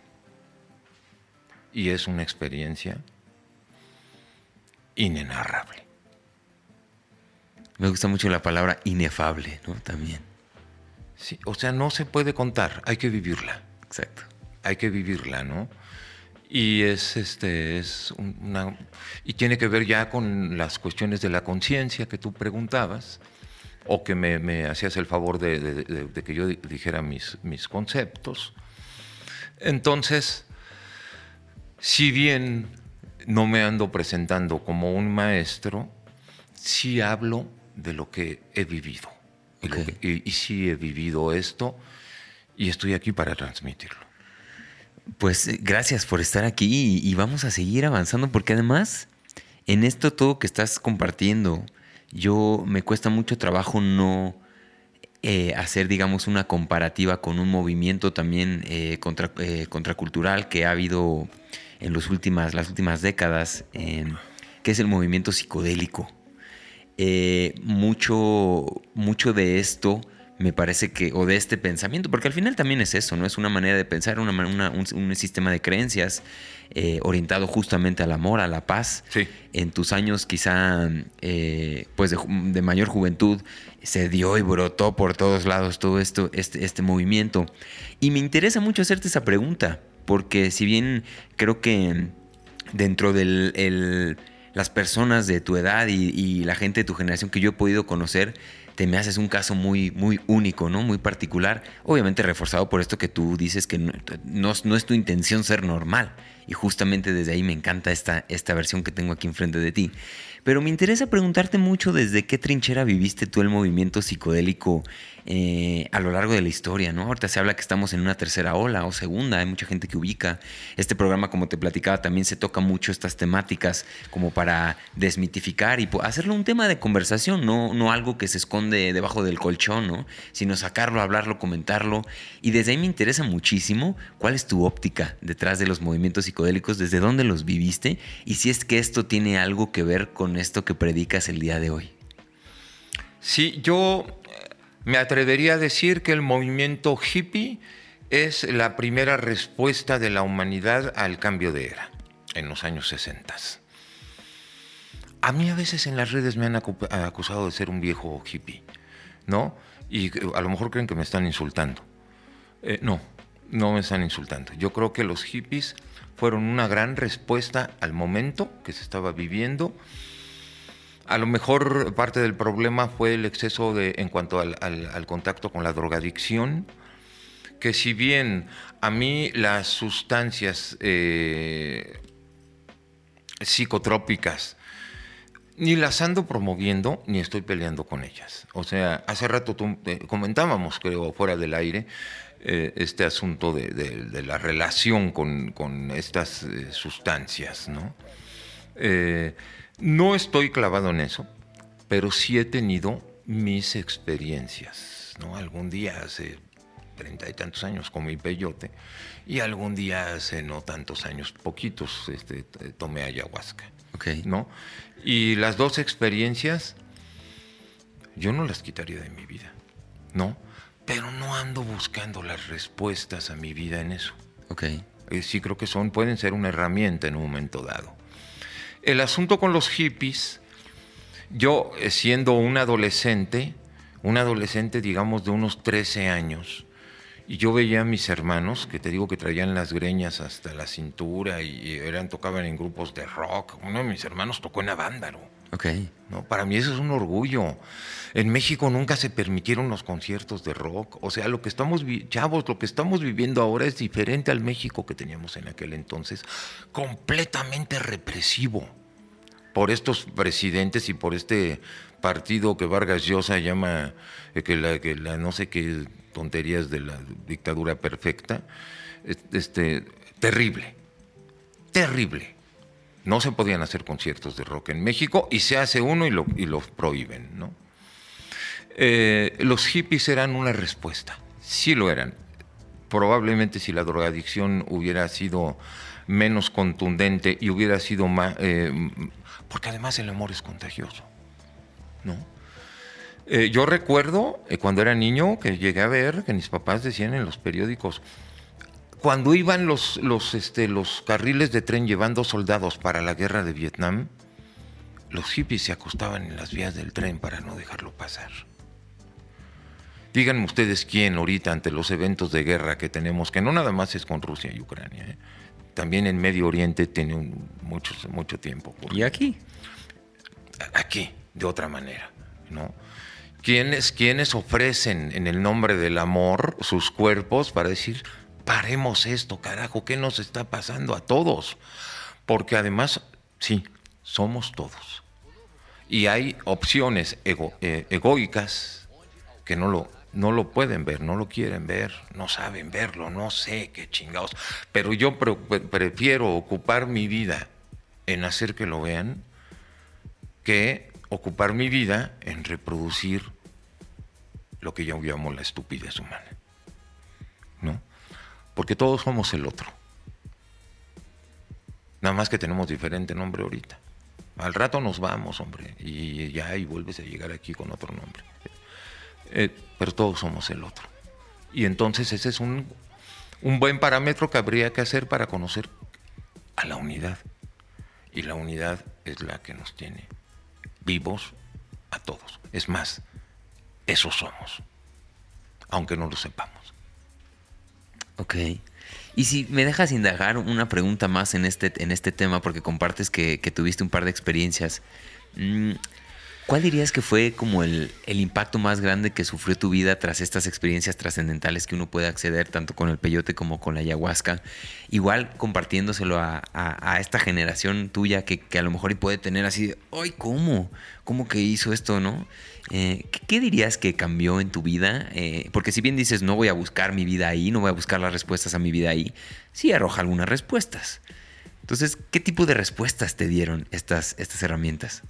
Eh, eh, concretamente el peyote, que fue la más fuerte, hace treinta y tantos años. Eh, al, comerme el, botón, em, más o menos cuando pasó una hora, empezaron reacciones en mi organismo, reacciones biológicas. Me empezaron a sudar las manos, me dio taquicardia, me empezaron a cambiar las cosas de color, me dio sensación de asfixia, muchas cosas en lo que se acomodaba la sustancia a mi cuerpo. Eh, ya cuando eh, ese proceso duró tal vez a partir de una hora después de, la ingesta. Y em, después me dio por apartarme de la reunión. Estaba yo en una reunión con amigos. Ya ves que todo el mundo te dice que hay que comerlo en la naturaleza. Y, no lo dudo, ¿eh? estábamos en un departamento. Y entonces me dio por apartarme. Me aparté y dije, quién sabe a quién traigo adentro, pero la voy a llevar bien con él, porque si no, me va a hacer pomada. Y esa eh, interacción interna con lo que yo no había comido me llevó a recorrer toda mi vida, como Enrique, desde la niñez. ¿eh? No puedo explicar cómo es. a recorrer todos mis actos, todos, todas mis acciones, todas mis aventuras, cuando, dice que, cuando dije que sí, cuando dije que no. Y, hubo un momento, no sé, no sé cuánto habrá durado, en que grité, levanté los puños y grité a huevo.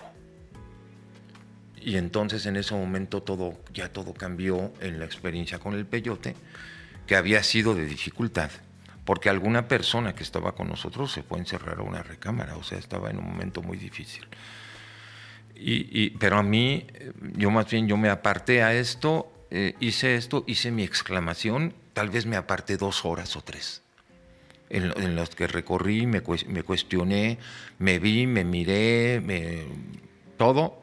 Y cuando hice el grito, eh, regresé a la reunión y me puse a bailar con los que estaban allí.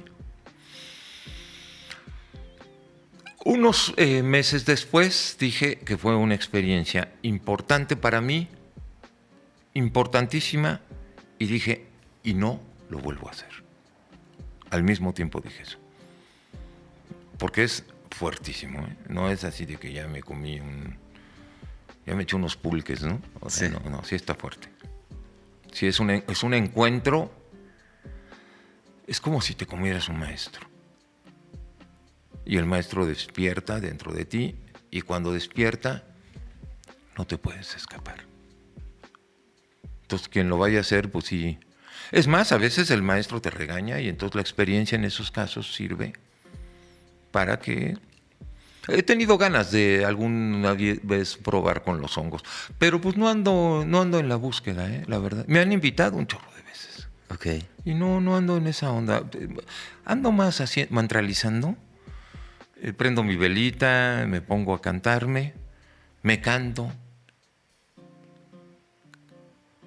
me pongo en paz y si logro estar en una situación en la que la corporalidad se endereza, sobre todo la columna, y te habita una paz que no tiene ninguna prisa ni ningún deseo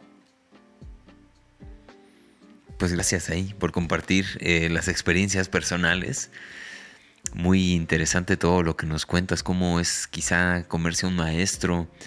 Y al final yo rescato esto, no es el único camino, quizás si la sabiduría fundamental es la misma y el conocimiento es el mismo, pero son diferentes vías de acceso y uno puede explorar desde la mantralización, desde la meditación, desde estas herramientas, puede llegarle uno por la vía que sea, el punto es este, ¿no? Habitarse, descubrirse y lo que nos lleve a eso, pues bienvenido. Sí, yo le decía el otro día a un amigo, la sabiduría no se aprende, se ejerce. Y tiene que ver con lo, cómo has rodado. No, no, o sea, no hay libros que digan aprende sabiduría. Para, para la gente, para diversas personas es diferente lo que es sabio. Claro. ¿No? Entonces, más bien, a, mí me, me, gusta leer. Y no me gusta leer para discutir. Eh, me gusta leer para encontrarme. ¿no? Si hace rato mencionabas a Gurjev, este, ahí tengo mi libro de encuentros con hombres notables. Además vi la... Eh, seguramente has visto la película. La película. Eh, es maravillosa, yo se la recomiendo a la gente. ¿no?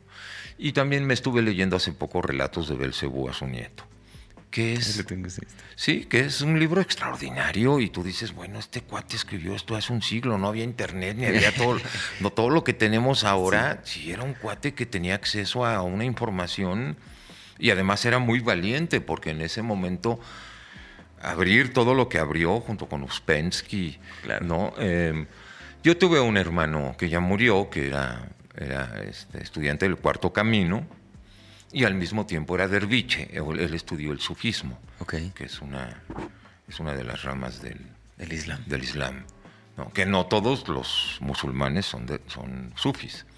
Pero, ni todos los sufis son musulmanes, pero sí es una vertiente que a mí me ha, me ha, gustado.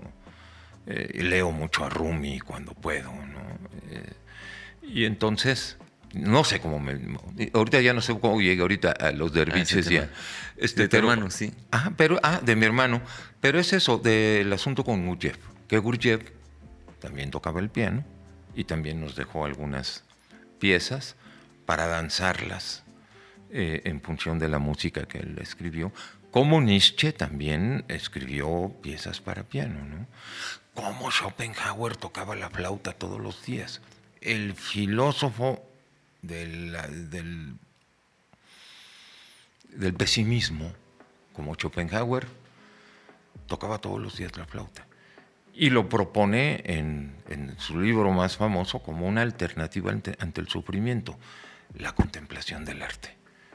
¿No? Y ese, el, libro más famoso de Schopenhauer, yo creo que se llama La, la vida como voluntad y representación que es una cosa interesantísima. ¿no? De pronto me meto a esas vertientes. Claro. No, pero yo no puedo discutir con quien estudió filosofía en las diferentes universidades, porque no estoy añadiendo conocimientos a mi archivo mental, sino que cuando leo algo que me interesa me meto para ver qué me puede aportar, para saberme, para encontrarme, para manifestarme y, como decíamos hace rato, para expresarme.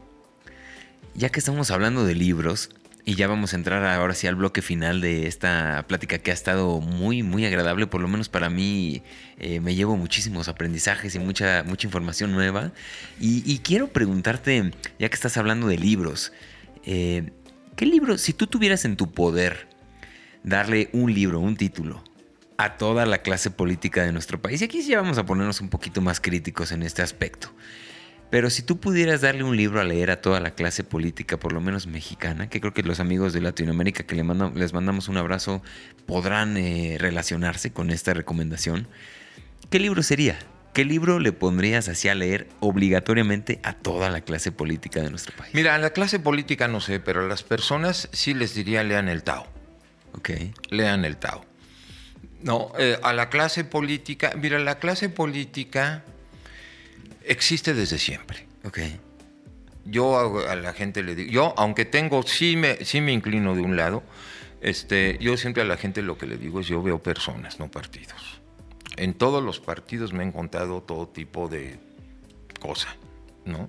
Bueno, no, no quiere decir que tenga yo cuates en todos los partidos, pero sí he conocido gente que milita. Entonces, cuando yo veo cosas como Game of Thrones, que seguramente la han visto ustedes, pues ahí está la política desde hace seis mil años. Ahí está la política, que es la lucha por el poder. ¿no? Y se va a ver infestada de todo tipo de ambiciones y de todo tipo de trampas. bueno, no me voy a meter mucho en esto, lo que está pasando ahorita en México con el tipejo este del PRI que está diciendo que ahora va a apoyar. Pues, o sea, dices, pero ¿cómo? ¿No? Y los otros de la alianza dicen, no, pero ¿cómo te vas? Seguramente están enterados de eso. No me quiero meter porque al final me vale queso, ¿no? Pero sí veo, digo, no, es que son puros intereses. Y, también son fichas de ajedrez para ganar posiciones, para... Yo creo que este cuate lo que está haciendo ahorita es ganar tiempo, nada más, porque sí está. Muy metido. Está, no, y tiene de, de todas para que se lo chinguen, ¿no? Ni en su partido lo quieren, pues. Claro. Em, eh, eh, pero eh, eso es la política. Si tú platicas con tus amigos, te van a hablar de estos políticos y lo van a hacer muy enardecidos. Pero si te vas a Argentina o si te vas a Perú o si te vas al Ecuador, o si te vas donde te vayas, va a ser lo mismo, pero con diferentes nombres. Esa es la condición humana y esa es la política, que es la lucha por el poder, con todas sus implicaciones. Entonces, ¿qué, qué hago yo como Enrique? Es, salte de eso, salte de eso. Ahora, si hay un momento, hay momentos en los que sí me he metido, ¿eh? Mi primera eh, incursión fuerte en redes fue hace cuatro años o cinco, cuando recién entró Donald Trump al poder. Esa vez me acuerdo que yo me escribí un poema en décimas que se llamó México ya sonó el despertador. No sé si lo, algunos de ustedes los conocieron. A, los, a la semana teníamos no sé cuántos millones de reproducciones en Facebook. Órale. Este, y muchos miles en YouTube. Búsquenlo. Pero eso es un momento diferente al que estamos ahorita. Ok. ¿No? Porque sí, no me meto mucho a, nivel de redes en políticas, pero sí tengo una posición y sí estoy orgulloso de ser mexicano. ¿No? Y sí sé lo que significa tener de vecinos aquí al ex país más, más poderoso del mundo. Porque eso ya se acabó. Ya no. Estamos asistiendo. El otro día me preguntaban, maestro, ¿usted qué opina del nuevo orden mundial? Le digo, pues es que tenemos el privilegio de estar viendo que está entrando un nuevo orden mundial, ¿no? probablemente los chavos esperaban que yo dijera, cuidado que ahí viene el nuevo orden mundial.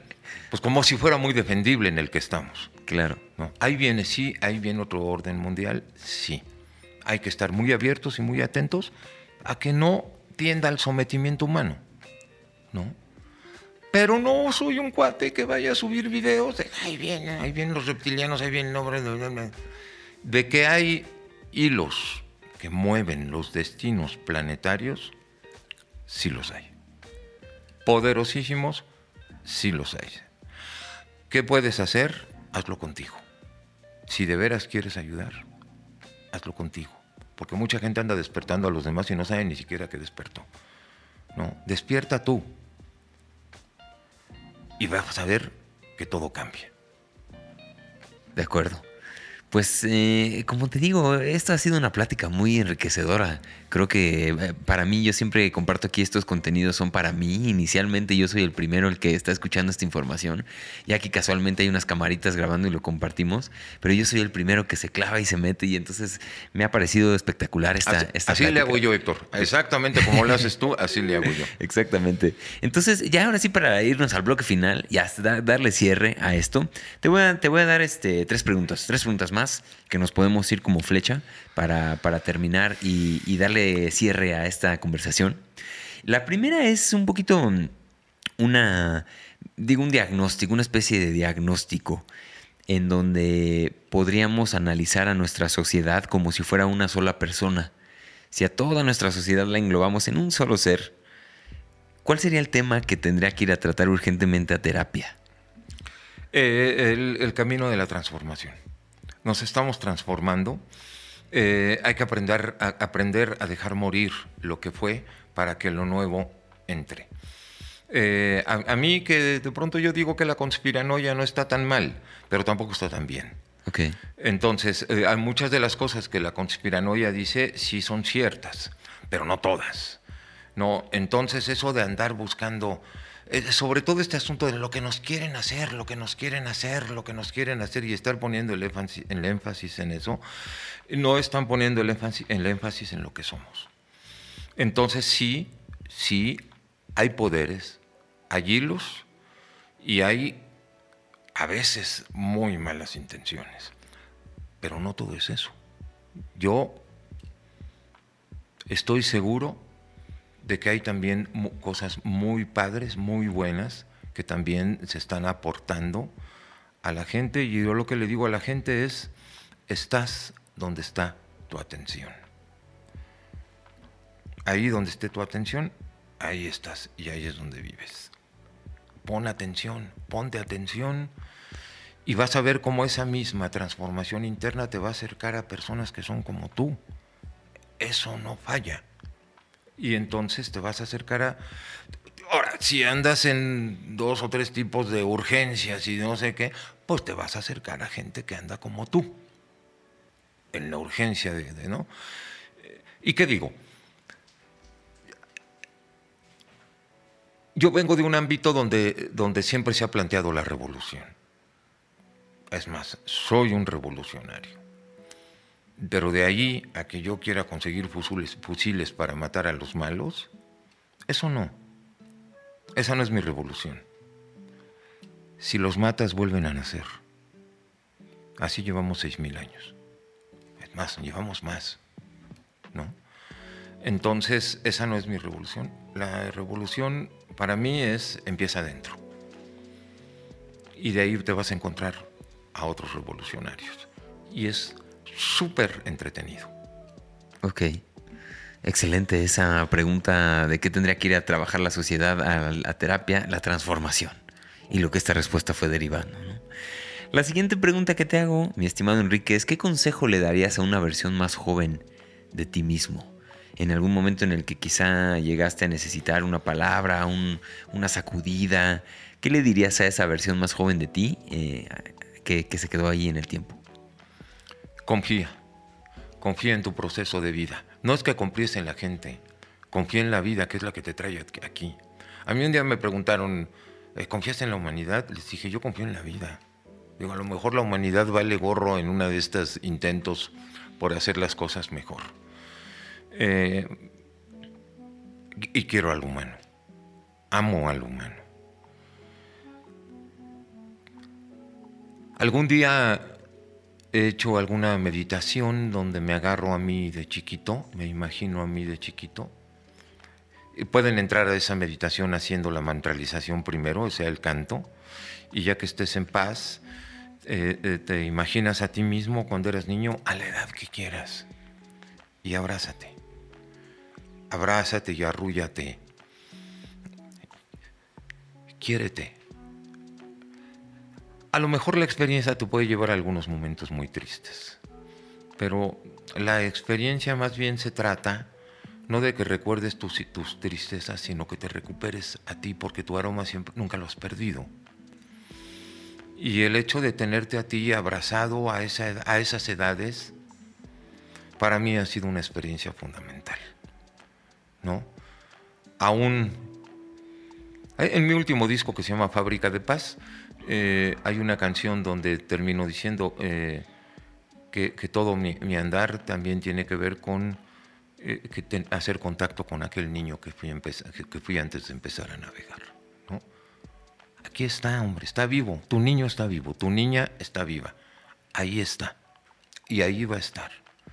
Entonces, abrazarte tiene que ver con reconocerte, con expresarte y con recuperar tu energía. Ok, pues nada que agregar ese consejo que le diste a una versión más joven de ti.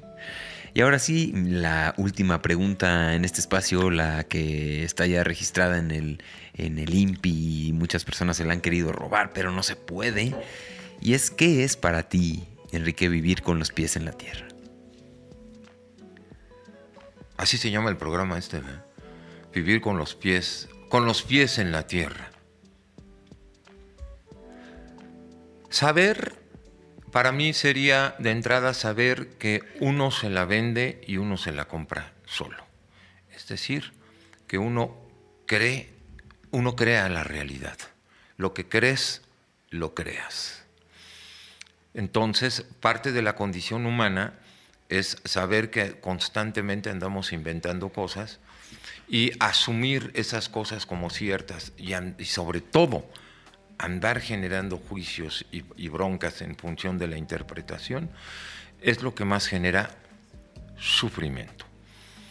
Y creo plenamente que a nadie le gusta sufrir. Y, pero la gente no se da cuenta de que, es, de que muchas veces se genera sufrimiento, solita. Claro, estoy consciente de que hay experiencias de vida donde el sufrimiento te lo están generando otros. Sobre todo a los niños que no pueden hacer nada por dejar. Pero yo, muchas de las cosas que yo veo en terapia es, si te están maltratando, quítate de allí.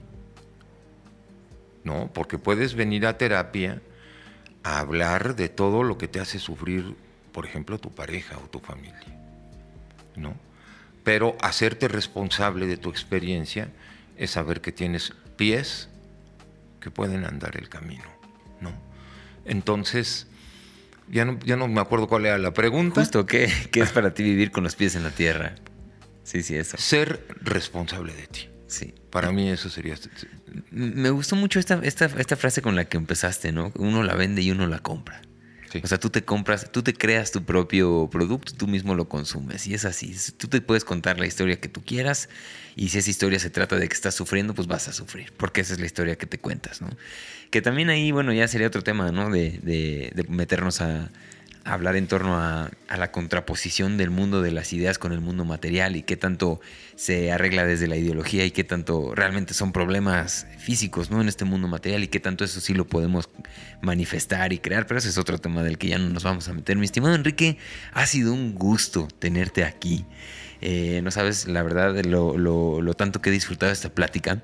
Y ya para darle cierre, quiero eh, darte un espacio para que nos digas, a, bueno, a, mí, a la audiencia, en dónde podemos encontrarte, si es que alguien resonó con lo que hablaste, en dónde te pueden encontrar, es momento del anuncio. Ah, bien. Este, bueno, mira, sobre todo me buscan para invitarme a entrevistas como la, que tú amablemente me has ofrecido y me buscan también para, pues, para, también para psicoterapia, ¿no? Entonces, les voy a dar un correo Ese correo es otra sociedad quesadas.gmail.com. Quesadas se escribe con Q de queso, con Z la primera, o sea, Q-U, E, Z la primera, eh, A, D de Daniel, A y S al final, como si fuéramos muchos. No soy quesada, soy quesadas, ¿no? Entonces sería otra gmail.com. Ahí me pueden contactar. Y también en un WhatsApp, que a ver si ahorita me acuerdo, que no es mi teléfono, anticipo, que es el 56 33 33 96 99. En esos dos eh, medios estoy al alcance para lo que... Eh, mira, en este asunto de las redes que yo pues, trato de contestarle a todo mundo y de estar más o menos ahí, pero sí de pronto me contactan en función de que, quieren... Eh, bueno, no me puedo prestar también a estar eh, accediendo a todas las eh, posibilidades de conversación, porque entonces no me la acabo. Claro. No, es, son, es, mucha gente, ¿no? Pero sí, para entrevistas y para psicoterapia, ese es el teléfono. Y la otra es, escuchen mis canciones. Todas están en Spotify, tengo 10 discos y están en YouTube y en Amazon y en iTunes y en todas las redes, ahí están mis discos. Y lo que yo estoy, he estado conversando contigo hoy, es lo que digo en las canciones. Ok. Ok, quizás seguramente en un lenguaje que te permite ir un poco más allá. Que justamente eso para mí, la poesía, la música también nos permite eso, ¿no? Porque aquí no es dos más dos, no, ya no es igual a cuatro. Entonces es por medio del arte y esos vehículos que uno puede llegar a expresar lo que el corazón quiere quiere hablar. Entonces ahí está la música también. Van a encontrar todo en la descripción de este video. Y bueno, muchas gracias, eh, mi estimado Enrique. Últimas palabras ahora sí en este espacio. Pues ojalá le podamos añadir el hashtag Renacimiento Mexicano, que estoy cerca de mucha gente que está en lo mismo que yo, cada, pero cada quien en su área, ¿no? Eh, pintores, eh, hasta políticos hay, poetas, eh, hay arquitectos, hay abogados, pero gente sensible que dice, puta, ya basta, güey, no voy a meter un partido. Yo, quisiera generar otra cosa, ¿no?